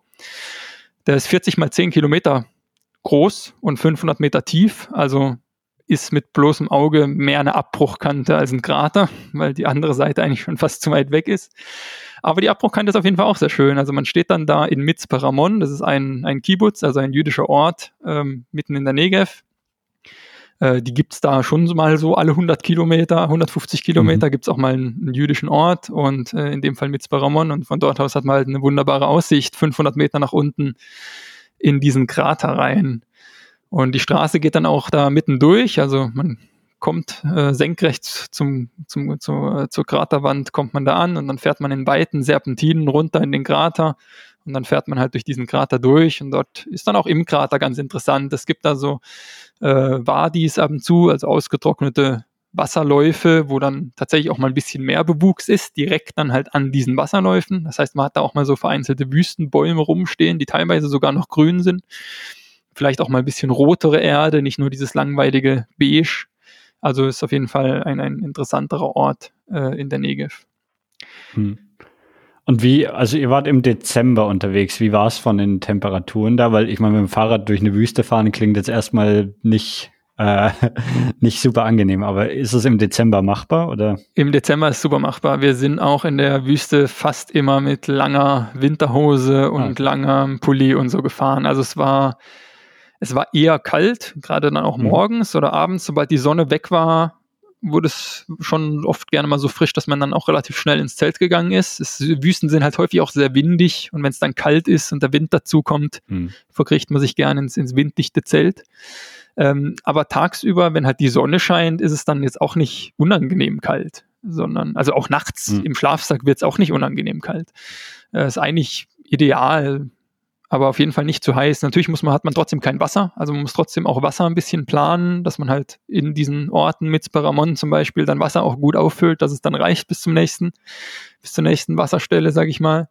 Aber ich meine, das sind dann halt, weiß ich nicht, ein, zwei Tage mit dem Fahrrad, kann man schon mal Wasser mitnehmen. Ist jetzt nicht so ein mhm. Problem. Wenn man muss halt nur gucken, dass man, dass man dann auffüllt, wenn man auch die Möglichkeit dazu hat. Und ja, man fährt halt 300 Kilometer durch Wüste ohne viel zu sehen. Also ich meine, wenn man jetzt irgendwie zwei Wochen hat, Zeit hat in Israel, dann wäre wahrscheinlich die Wüste Negev eines der ersten Dinge, die man halt weglässt, weil ja. man halt sonst eine Woche schon mal für Wüste verbrät. Es sei denn, man ist ein totaler Wüstenfreak und möchte das unbedingt machen, aber aber für euch war dann eh das Ziel, weiter da Richtung Jordanien, Saudi-Arabien zu fahren, oder? Also von daher musstet ihr eh da runter. Genau, also es gibt nicht so viele Grenzübergänge äh, nach Jordanien und einer ist eben ganz mhm. im Süden bei Eilat dann und ähm, mhm. das hat eigentlich ganz gut gepasst. Und es war für uns, also ich meine, man, wir hatten ja die Zeit. Und wenn man die Zeit hat, ja. dann ist es auch schön dort. Dann sollte man das auch machen. Auch der Timner Nationalpark, das ist noch so das andere Highlight. Auch Schluchten, Felsformationen, der ist dann ein bisschen weiter im Süden in der Nähe von Eilat. Wunderschön. Also es gibt dann schon die ein oder anderen schönen Fleckchen, die auch nicht langweilig ja. sind. Aber dazwischen fährt man halt mal 150 Kilometer durchs Nichts.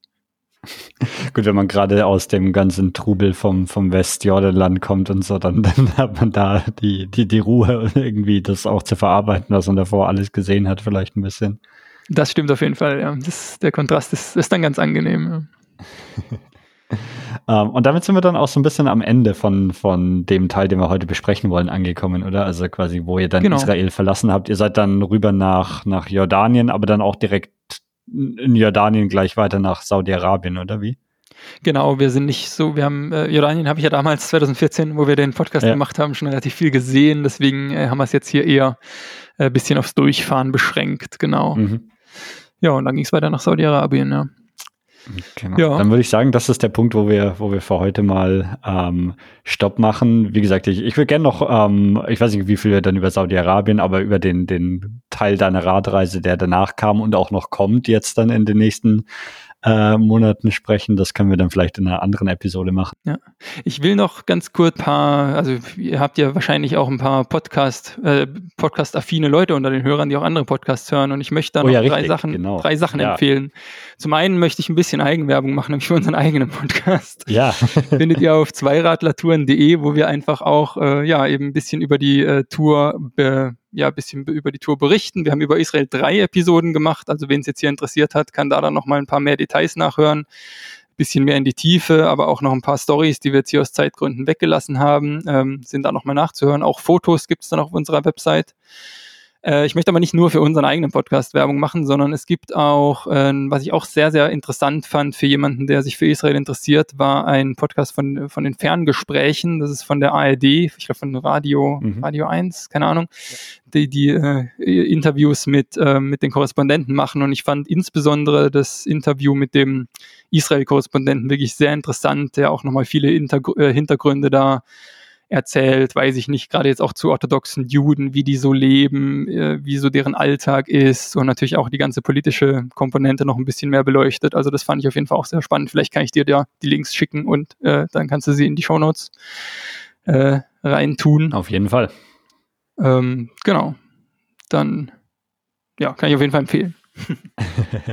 genau, ja, kann, kann ich auch, also ähm, so, sowohl dein, dein Podcast, wo ich schon ein bisschen reingehört habe, als auch, auch ähm, die, die Ferngespräche ist auch ein Podcast, den ich, äh, den ich selber gerne höre. Super interessant, ja. weil es quasi immer eine Episode, ähnlich wie, wie bei mir im Podcast, eine Episode meist zu einem Land oder zu, zu einem ARD-Auslandsstudio, ne? Und dann, dann wird halt ja. über die, über das Land, die Region aus, aus Sicht von diesem Auslandskorrespondenten gesprochen. Ja, das ist äh, wirklich ein sehr guter Podcast auch. Ja, alles klar, gut, dann äh, Tizian, ganz vielen Dank dir, dass du dich äh, nach, äh, nach, nach so langer Zeit zwischen der ersten Episode wieder mal gemeldet hast mit einer, einer wiederum super spannenden Episode. Und ähm, ja, ich wünsche euch einen eine guten Winter jetzt in, ähm, in Georgien und dann ähm, schauen wir mal, wie es weitergeht mit eurer Reise. Ja, vielen, vielen Dank. Ja, hat mich gefreut. Vielen Dank, dass ich auch hier sein durfte. Ja, sehr gerne. Ähm, und ich sage Tschüss und bis zum nächsten Mal.